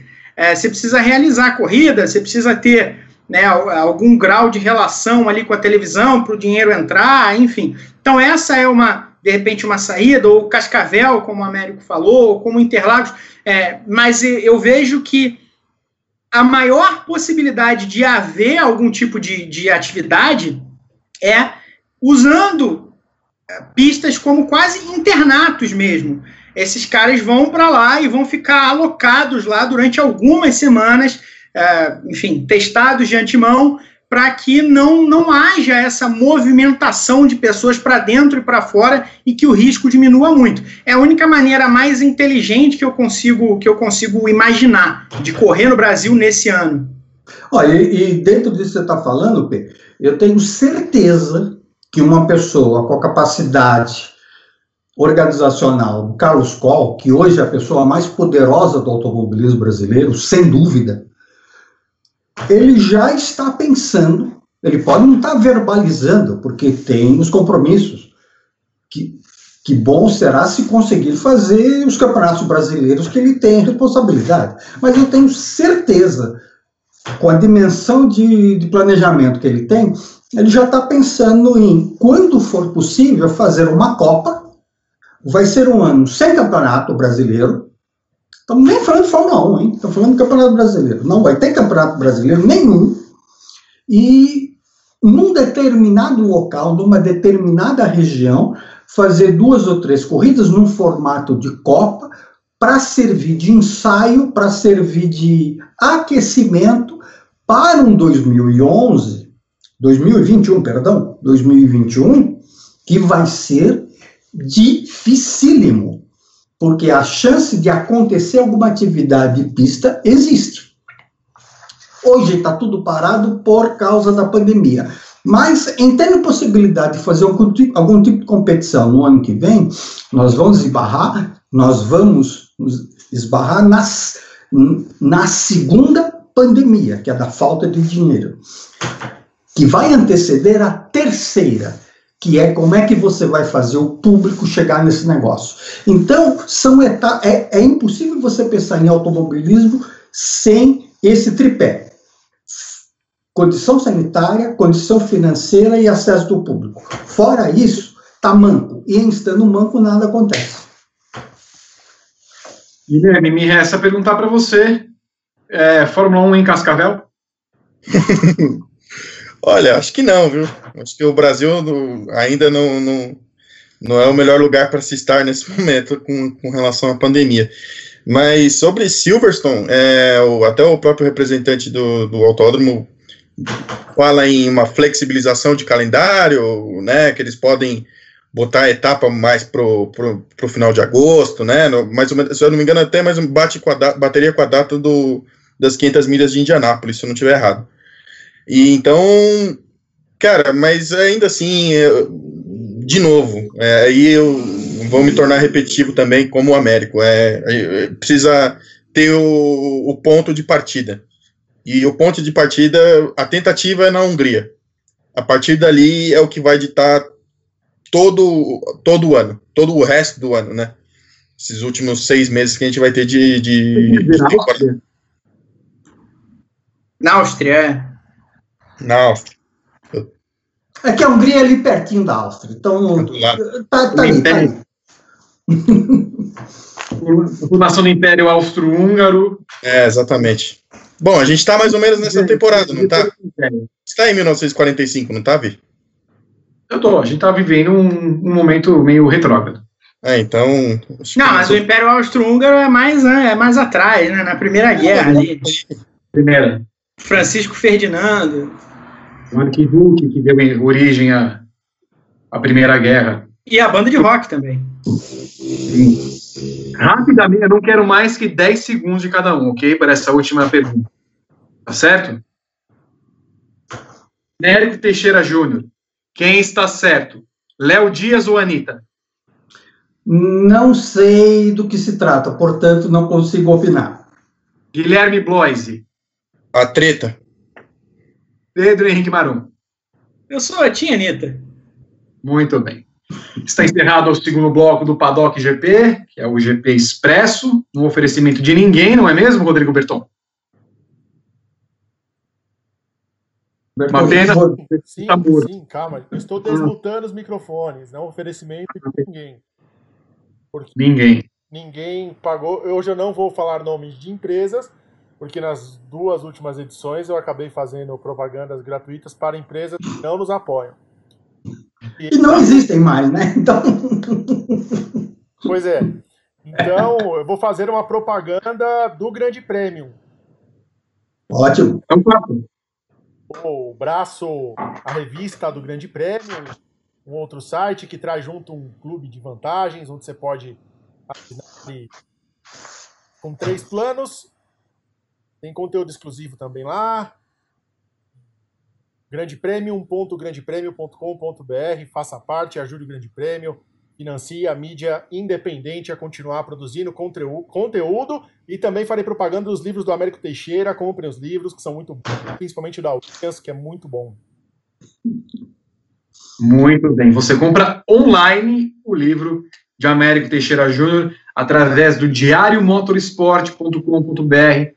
Lá você tem o caminho das pedras para ter este e-book escrito por este homem fantástico, o príncipe de Vinhedo, que se agasalha bem porque está muito frio nesta região do país. Terceiro bloco e eu chamo você para dar o seu like, para se inscrever no canal, para participar do nosso Paddock GP, como sempre. É sempre importante, como o Berton falou, que você nos apoie, faça com que esse vídeo seja divulgado e, se você puder, claro, contribua apoiando o nosso trabalho.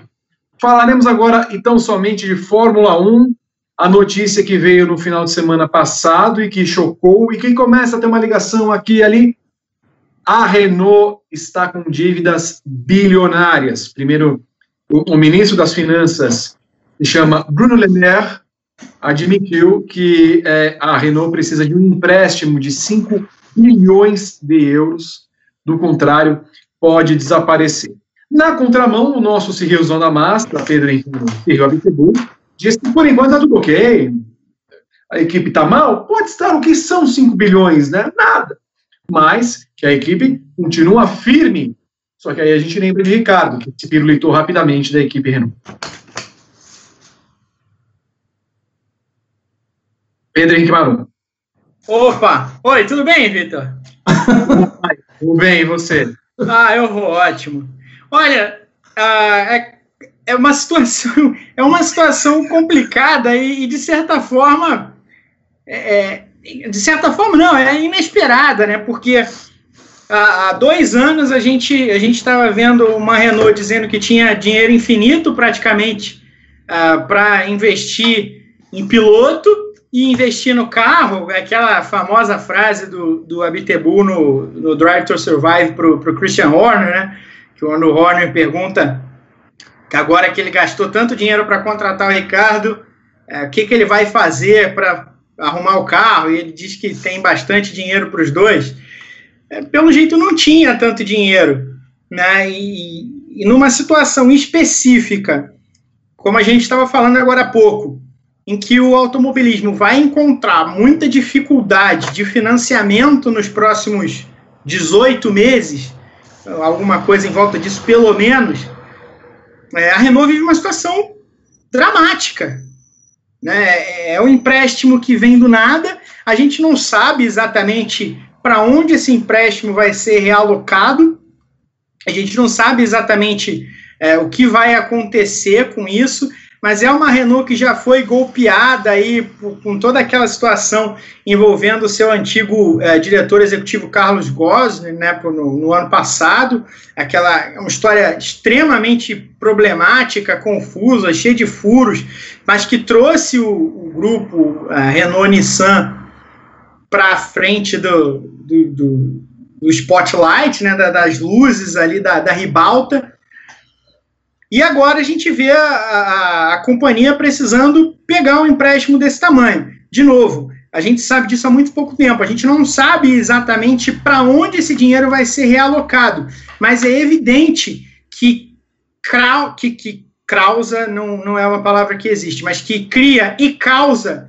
uma confusão para a gente entender uh, do que vai viver o automobilismo. Porque a companhia, obviamente, se ela precisar realizar cortes, o esporte vai ser é, um, uma das, das situações ali, vai ser um dos cortes mais simples de se fazer, porque custa muito dinheiro. Então, e não é, é né, não vou dizer, especialmente por conta do momento em que isso acontece. A Renault não vai encontrar uma, uma entrada de receita violenta que ela parece precisar nesse momento de outra forma.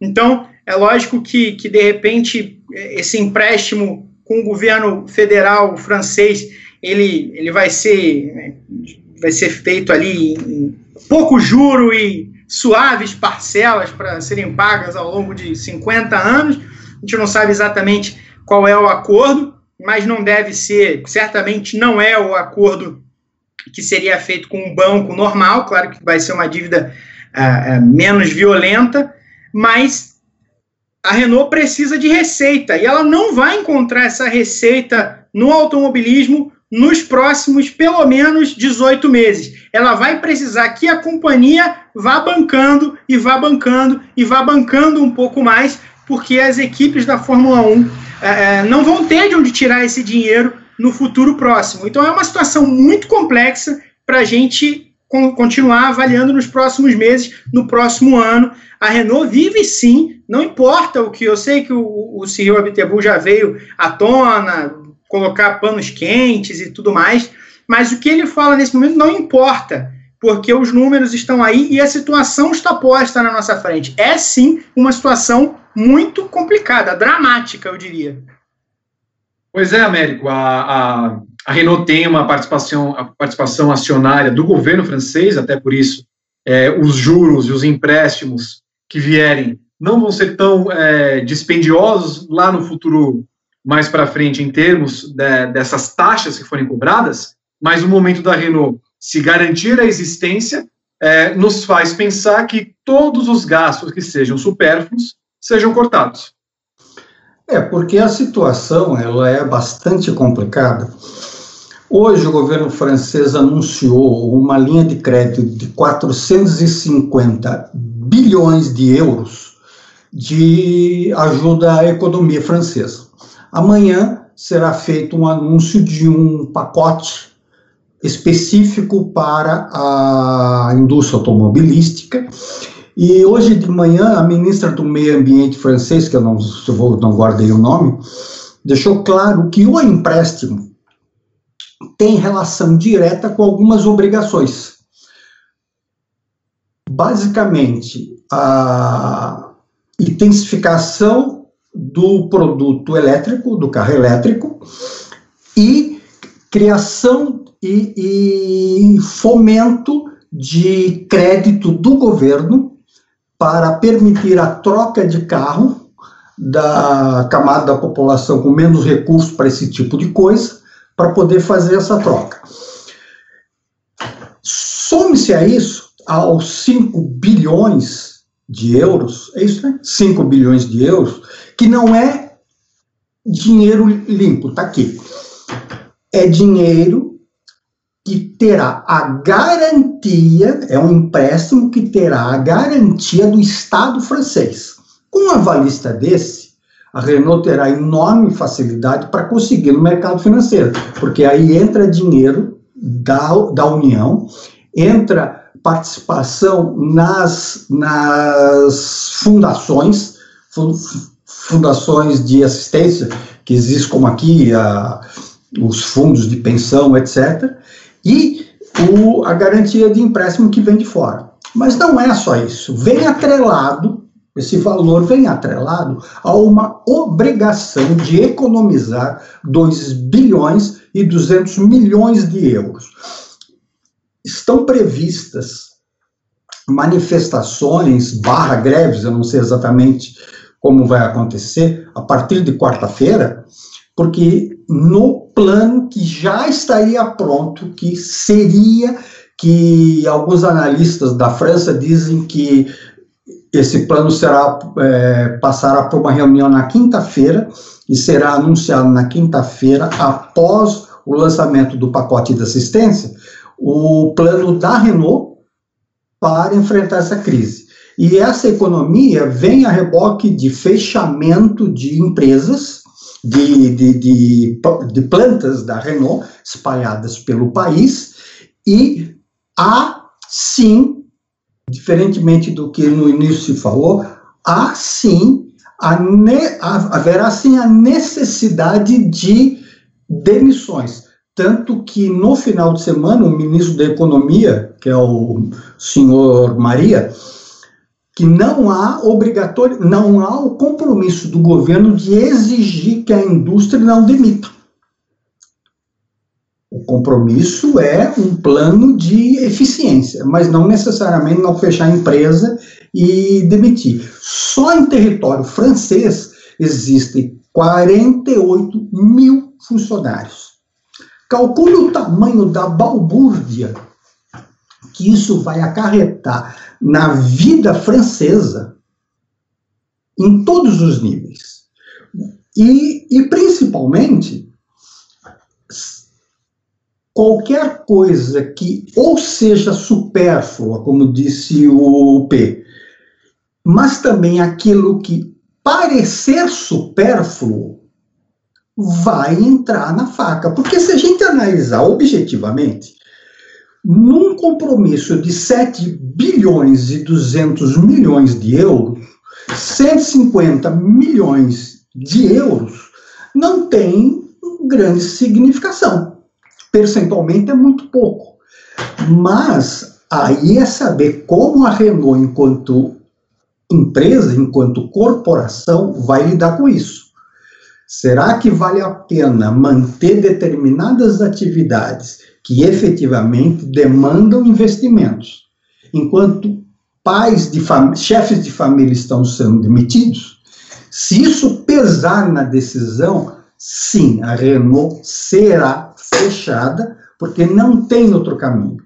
Entretanto, entretanto, se a, esta questão da imagem e do social não pesar na decisão, a Renault tem uma chance. Só lembrando que no ano passado, a Renault, o, o grupo Renault, teve 141 milhões de euros de prejuízo contra um lucro de 3 bilhões de euros no ano anterior. Pela primeira vez em 10 anos, houve um prejuízo líquido do grupo, sendo que no primeiro trimestre desse ano a rentabilidade da empresa caiu em 17% e o giro de negócio caiu em 32%. Nós estamos falando este pacote, a, a realidade francesa é tão terrível que esse pacote de 450 bilhões equivale a números do ano passado a quase 17% do PIB francês. Repare que para um governo despender tamanha, tamanho capital é porque está preocupado em não deixar a coisa degringolar.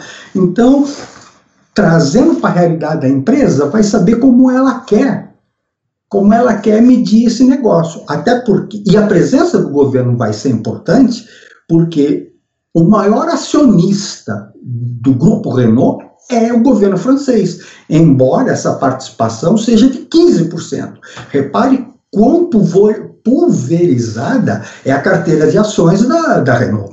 E só lembrando que no Japão, a Renault tem 48% da Nissan, que também já, já fez um corte de 3 bilhões de euros e está se comprometendo a fazer um novo corte de mais 3 bilhões.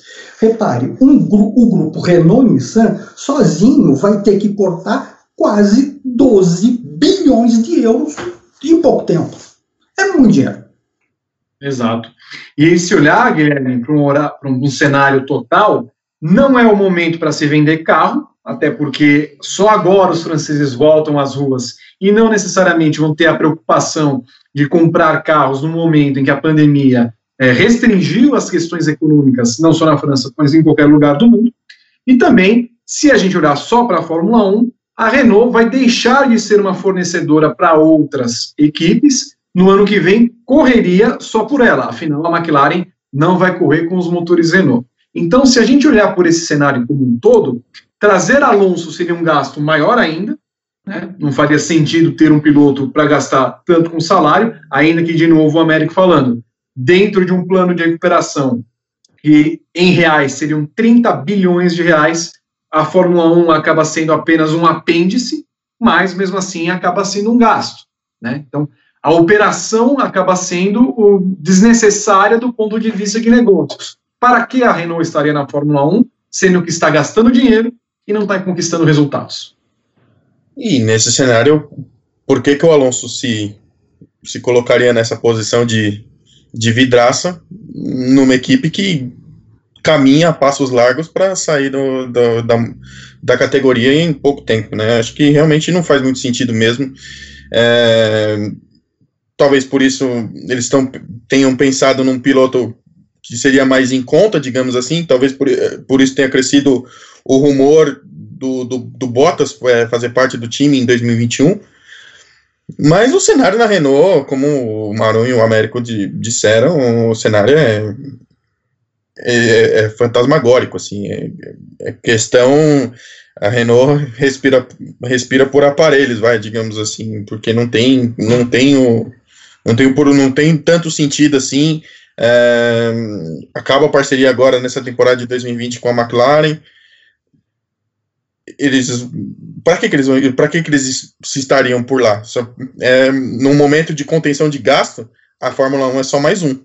Não tem um, não tem um, um, um sentido minimamente, sei lá, comum que eles estejam no, no grid no futuro próximo aí.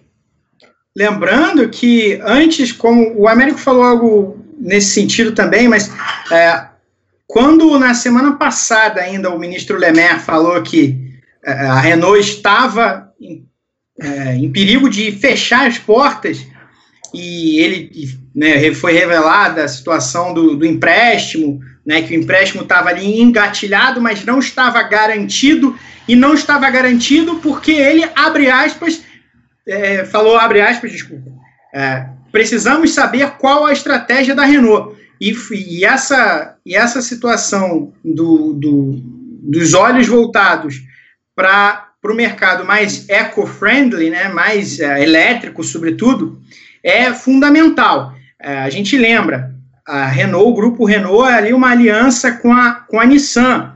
Se você pegar informações da, da imprensa japonesa nas últimas semanas, também se fala de uma. De uma a, a, a Renault vai, vai anunciar nos próximos dias, suspeitam mais de, de 20 mil demissões ou, ou algo em torno disso. Então, é uma situação complicada também no outro lado dessa, dessa parceria.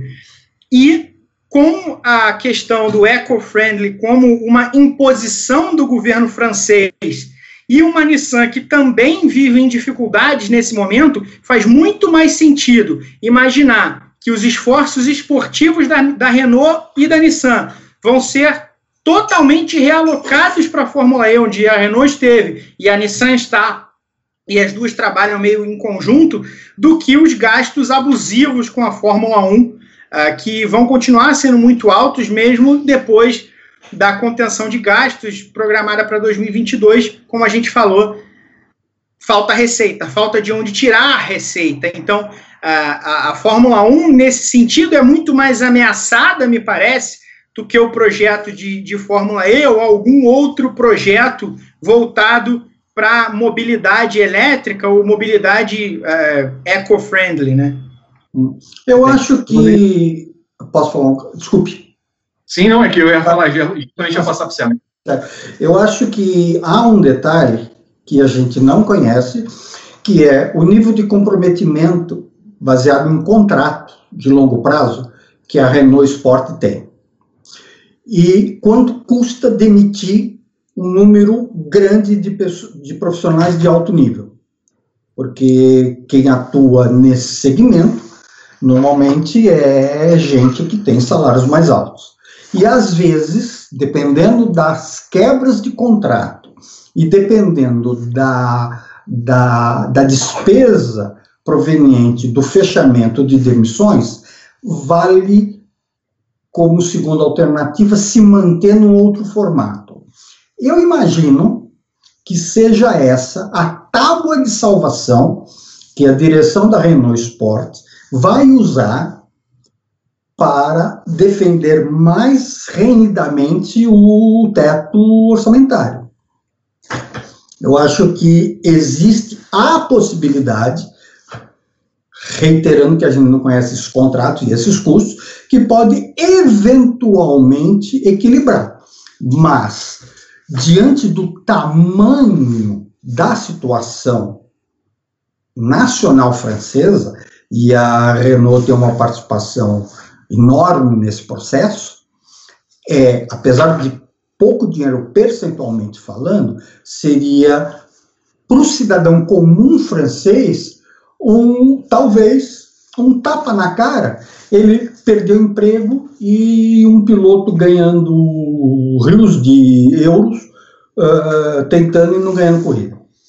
São valores diferentes. O europeu raciocina e tem valores diferentes do nosso. No Brasil, a primeira coisa que se corta é o chamado supérfluo.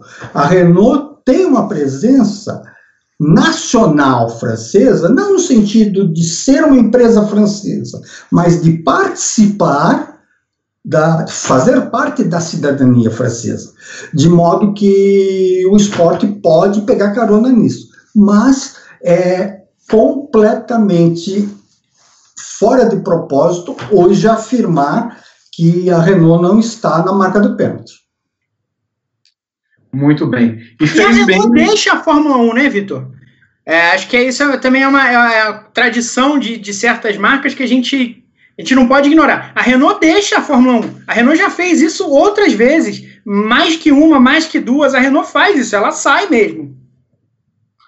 Sim, não tem nenhum compromisso, a não ser com o Pacto da Concórdia, que está, inclusive, para ser renovado. Então, é o momento propício para, mais uma vez, a Renault, e que tudo indica, cair fora da Fórmula 1, num movimento que a gente já vinha analisando sem ter essas informações, quando o Daniel Ricciardo resolveu picar a mula para ir para a McLaren, né? Então, o Christian Horner falou, Pedro, a respeito disso, né, que ele tem os seus motivos para sair da Renault, e além da cutucada, né, porque o Christian Horner não aturou os últimos anos do casamento Red Bull Renault, mas já indicava que ali havia alguma coisa, e, e é engraçado, porque é, digamos que temos na Fórmula 1, até como disse o José Libório por mais cinco reais, que o único que eu tenho dó na história da Renault é do Ocon.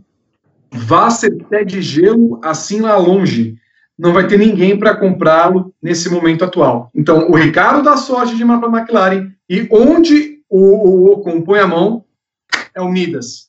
Dá tudo errado. É, saindo do universo da Renault, a gente poderia colocar na mesma situação o, o Sérgio Sete Câmara, numa temporada em que ele teria a obrigação de se firmar e encontrar um rumo para a carreira dele, ele está sem poder fazer nada, porque está com as mãos atadas. O, o Igor Fraga, que está absolutamente dedicado à carreira, louco de vontade de mostrar o talento, de mostrar serviço, de mostrar que merece o apoio da Red Bull num carro de Fórmula 3, meu Deus do céu, todos nós tivemos 17, 18, 17 anos. Imagina o nível de ansiedade desse menino por mais focado, por mais bem criado, por mais estabilizada que seja a família, coitado, olha a, a, a situação. No momento em que ele ia chutar a porta e mostrar ao que se, se ao que poderia fazer, acontece um negócio desse. Então, os dramas individuais são imensos. Em qualquer medida, em qualquer sentido, o que não faltam são dramas pessoais. Entretanto, a, a questão financeira é aquela que normalmente, e não seria diferente agora, se sobrepõe sobre as questões humanas e sociais. Portanto, seu Ocon vai dançar, etc, etc, etc. Seco para você, Guilherme Bloise. A Renault deixa a Fórmula 1, sim ou não? Sim. Pedro Henrique Marum. Sim. Américo Teixeira Júnior. Sim. Evento, ah, há, há ainda uma pequena possibilidade de manter, mas, como você me pede uma resposta seca, ela é sim. Muito bem. É, e temos a questão que a Fórmula 1 começa a se preparar para esse mundo pós-pandemia, uma situação que não imaginaríamos meses atrás, que era a discussão de um teto orçamentário, agora aceito, Pedro Henrique Marum, e com um plano até 2025, em que vai diminuindo milhões e milhões em dólares, né, vai cair para 135, era 170, 140, vai cair para 135. A Fórmula 1 começa a pensar em sua sobrevivência também, nesse ponto que nós estamos falando que a Renault, como montadora, vai passando, mas a Fórmula 1 faz um plano de cinco anos agora, em que ela entende que há uma necessidade de se irmanar com as demais. A McLaren até queria 100 milhões de dólares, mas até por isso a Ferrari, por exemplo, quer ter o seu braço na Indy, porque ela tem uma série de funcionários e precisa operar, e precisa também operar no lucro. É, parece algo, algo organizado nesse momento em conjunto com as, as equipes e as suas respectivas é, fábricas mães para como, como criar uma situação de uma Fórmula 1 mais igualitária, uma Fórmula 1 ah, de mais baixo custo e ao mesmo tempo não obrigar que as fábricas é, demitam quantidades pornográficas de funcionários né, mantenham seus funcionários, mantenham suas, suas plantas, fábricas trabalhando, toda a sua estrutura é, forjada ao longo de, né, de, sabe lá quantos anos, dependendo de, de, quais forem essas fábricas, e permitir a essas equipes e essas companhias que estiquem seus braços para outras possibilidades. A Ferrari é, gosta, a gente sabe, do, do Endurance, eles estão lá de alguma forma. E, e, meu palpite é que vão, vão, vão entrar um pouco mais na, em Le Mans, no WEC, nos próximos anos, com essa, essa unificação uh, entre, entre o WEC e o, o INSA Sports Car. Uh, eles falam na Indy. A Mercedes confirmou para a gente o Grande Prêmio que não tem o um interesse na Indy nesse momento. Estamos de volta, 21 horas e 52 minutos, depois de uma queda mundial do YouTube. Na verdade, foi uma queda por Rodrigo Berton. Ah, derrubei o YouTube. Conseguiu a proeza de derrubar a plataforma desse serviço. É uma pena que contamos com esse, esse, essa má influência Eu derrubei Rodrigo o YouTube, é isso. Pedimos desculpas a você que acompanhava o Paddock GP e a explicação de Pedro Henrique Marum sobre o teto orçamentário eu peço de novo, então, ao Pedro que comece a falar novamente o que eles estavam falando, se é que consegue é, relembrar todos os pontos, mas falávamos a respeito da, da, evolução do plano da Fórmula 1 de 2000 a 2025, em uma redução do teto orçamentário e como a Fórmula 1 se prepara para enfrentar um mundo novo nessa pandemia. É, eu falava que as equipes elas já, já esticam as suas seus braços para diferentes aspectos do, do esporte a motor.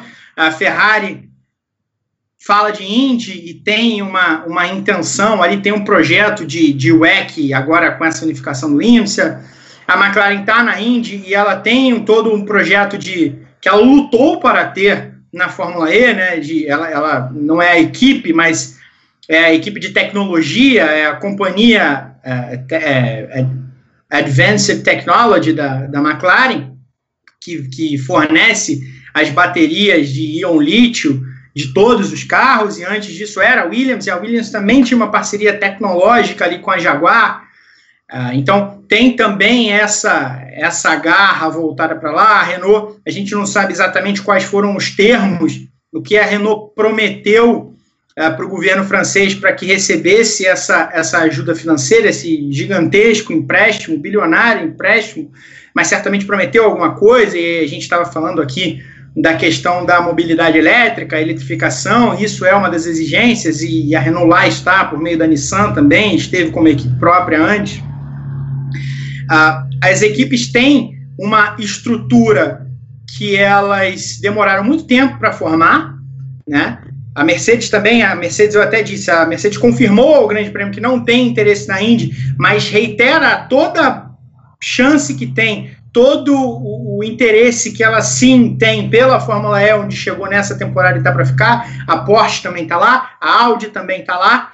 Então, uh, especialmente as da Fórmula 1, elas começam a esticar as raízes para encontrar outros espaços onde elas possam realocar não só o dinheiro, mas a, a estrutura, a tecnologia e, claro, o pessoal, para que não precisem causar debandadas e emitir funcionários em massa, que é acaba sendo quase que um efeito colateral que a gente não costuma pensar quando a gente fala de diminuição brusca dos custos da Fórmula 1. Isso é um efeito. Então, é bom que a Fórmula 1 vá mudando gradualmente para também permitir que essas fábricas vão se realocando de outras maneiras ah, em outros locais, o que também tende a transformar outras competições de grande porte, internacionalmente falando, em mais competitivas, né? Porque se você tem uma Mercedes, se você tem uma Ferrari, se você tem uma Williams, enfim, uh, transforma, uh, cresce o nível aí.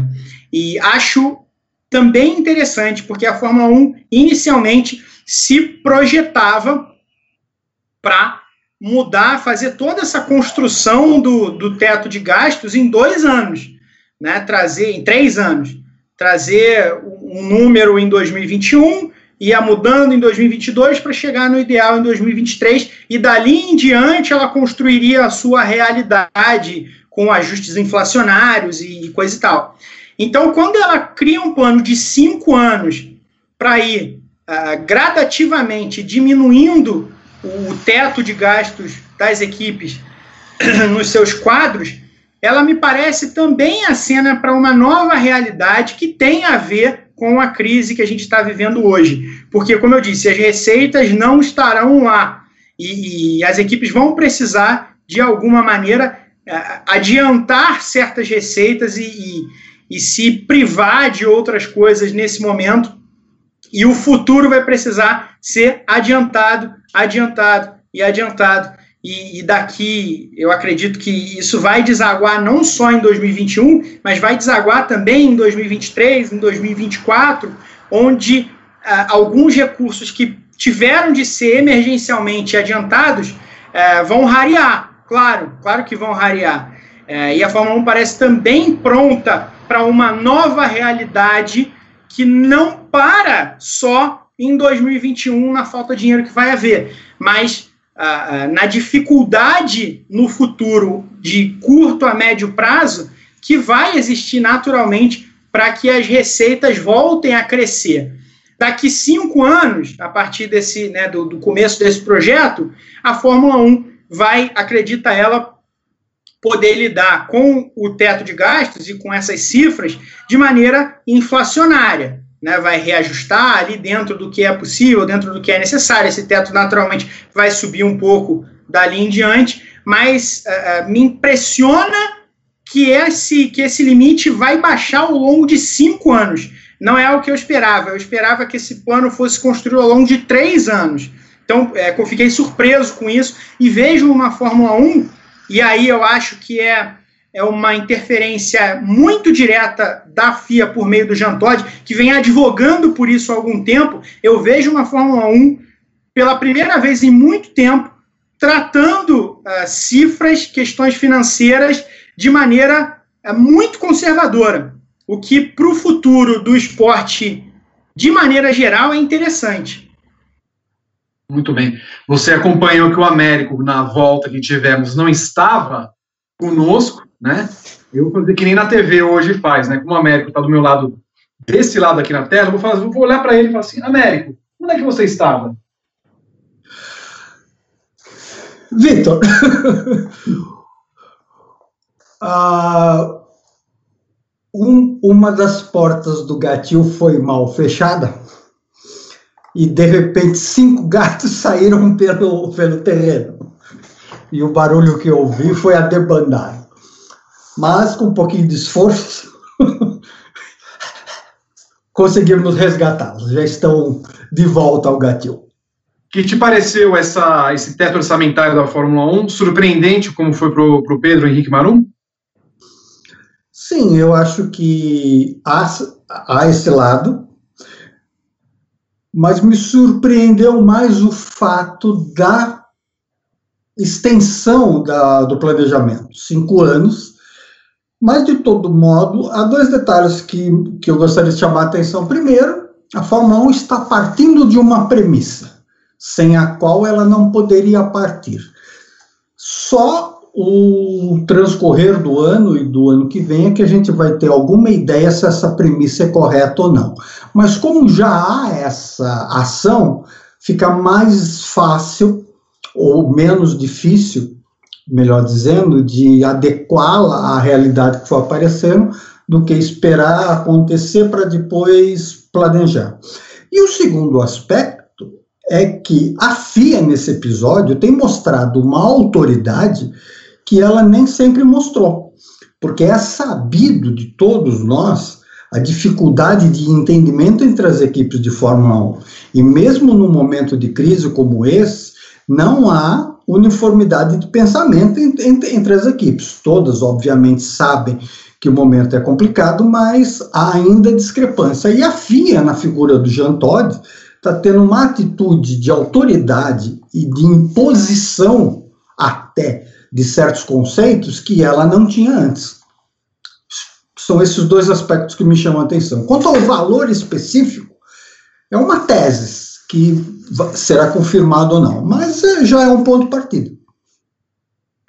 Guilherme, até tem um papo que vem sendo é, sempre salientado pelo Christian Horner da Red Bull, que ele gostaria que houvesse equipes clientes, carros clientes, que pudesse ter uma montadora ou uma fornecedora e que, eventualmente, equipes menores que não, puder, não pudessem construir os seus carros ou que achassem melhor pegar de outras equipes, que isso fosse liberado na Fórmula 1.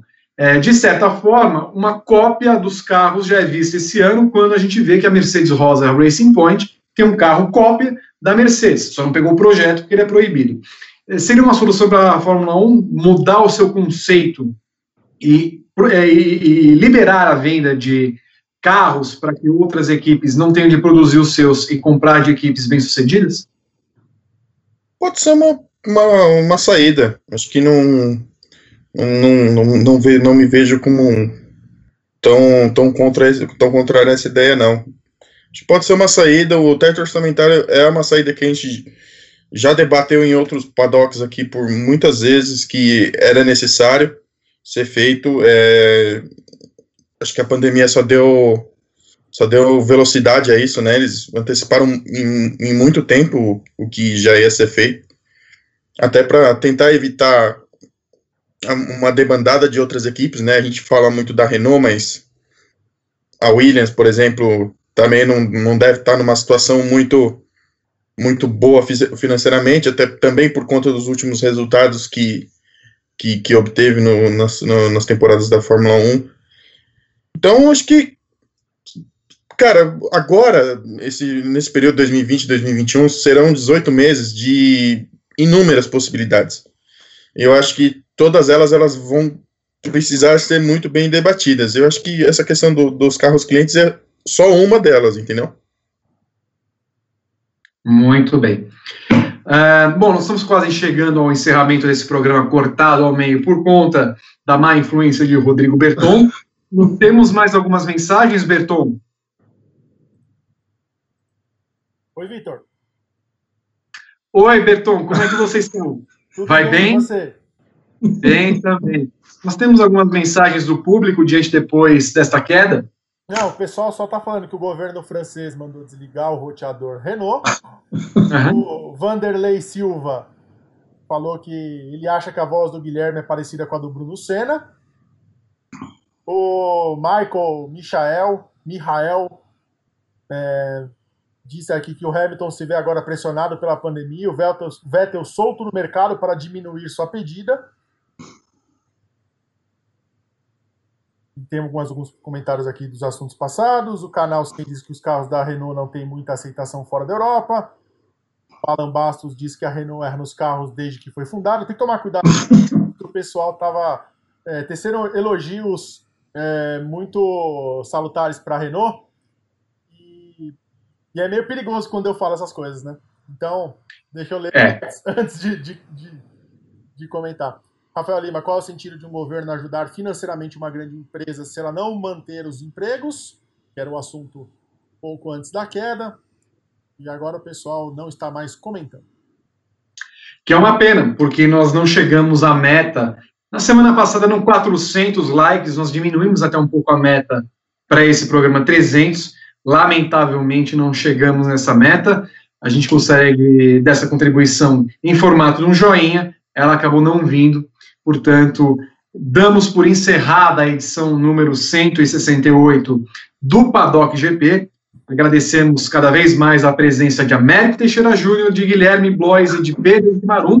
Américo, 30 segundos para o seu comentário final. Obrigado pela, pelo convite para participar de novo. Eu penso que o, essa semana nós vamos ter muitas novidades a respeito da Renault e, dependendo do que aconteça com essa equipe, as outras montadoras poderão dar passos semelhantes. É, é algo que a gente precisa ficar atento. Guilherme Blois, 30 segundos para você. Bom, é, no meu destaque final, eu queria destacar, queria indicar a, a, matéria veiculada ontem no Fantástico sobre a ciência do abraço. É uma matéria muito bem feita pelo Marcos Uchoa, que, é, sei lá, meio esse, monte, esse turbilhão de notícias ruins que a gente está vendo ultimamente, a matéria conduzida pelo, pelo Showa foi, ficou bem, bem bacana. Então fica aí a minha indicação e obrigado e até o próximo programa. Pedro Henrique Marum, 30 segundos para você. Só comentando que o nosso, nosso leitor falou sobre uh, qual o sentido que faz uh, depois uh, o governo federal fazer um empréstimo tão grande para uma, uma empresa de grande porte e ela demitir gente realmente, logicamente, é, se a gente olhar pelo ponto de vista social, não faz sentido, mas acontece. Aconteceu nos Estados Unidos, depois que o governo americano é, salvou a General Motors da falência, e mesmo assim, depois a General Motors fechou fábricas e demitiu gente. Então, isso acontece. É, no mais, eu só queria dar um abraço para todo mundo que está nos assistindo dizendo que a gente mais chega mais uma semana é, nessa situação muito difícil com muitas notícias ruins, mas enfim, a gente precisa tentar cuidar dos nossos, da nossa vida, ter responsabilidade. Uma hora a gente vai passar por isso, a gente precisa se manter com a cabeça o mais é, iluminada possível e por isso a gente em casa é importante fazer coisas que a gente gosta, é, assistir na televisão, ver filme, jogar jogo no computador, no videogame. Faça o que você gosta, mantenha a sua cabeça alumiada. É importante demais nesse período. Muito obrigado, Pedro. No, no, no apagar das luzes do programa, eis que surge um superchat Uma notícia de boa. 50 reais. 50. Não é isso, Beto?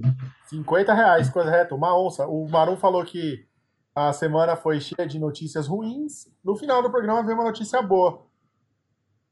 Isso, são 50 reais. 50 Vocês reais. acham que a Fórmula 1 pode acabar por falta de interesse das montadoras? Pergunta o Edson SM, este maravilhoso rapaz.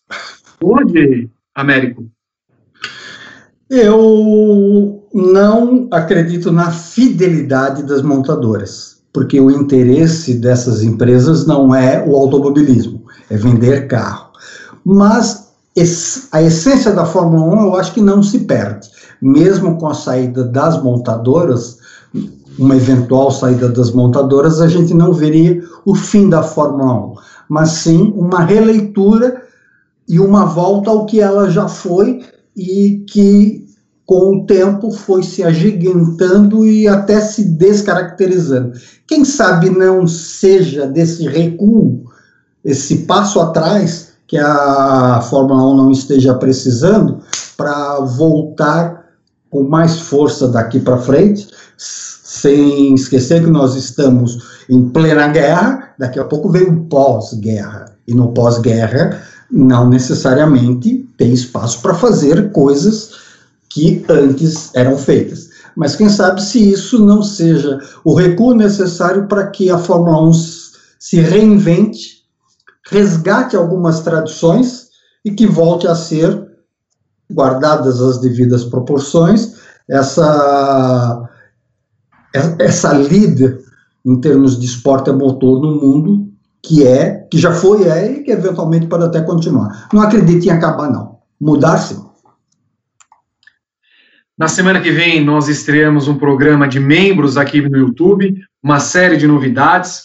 Faça como o Edson. O Edson mandou um superchat, mas a partir da semana que vem, você vai poder contribuir mensalmente com o valor do seu da sua possibilidade e vamos oferecer em troca para você uma série de benefícios e exclusividades aqui pelo YouTube. Então eu chamo a sua atenção.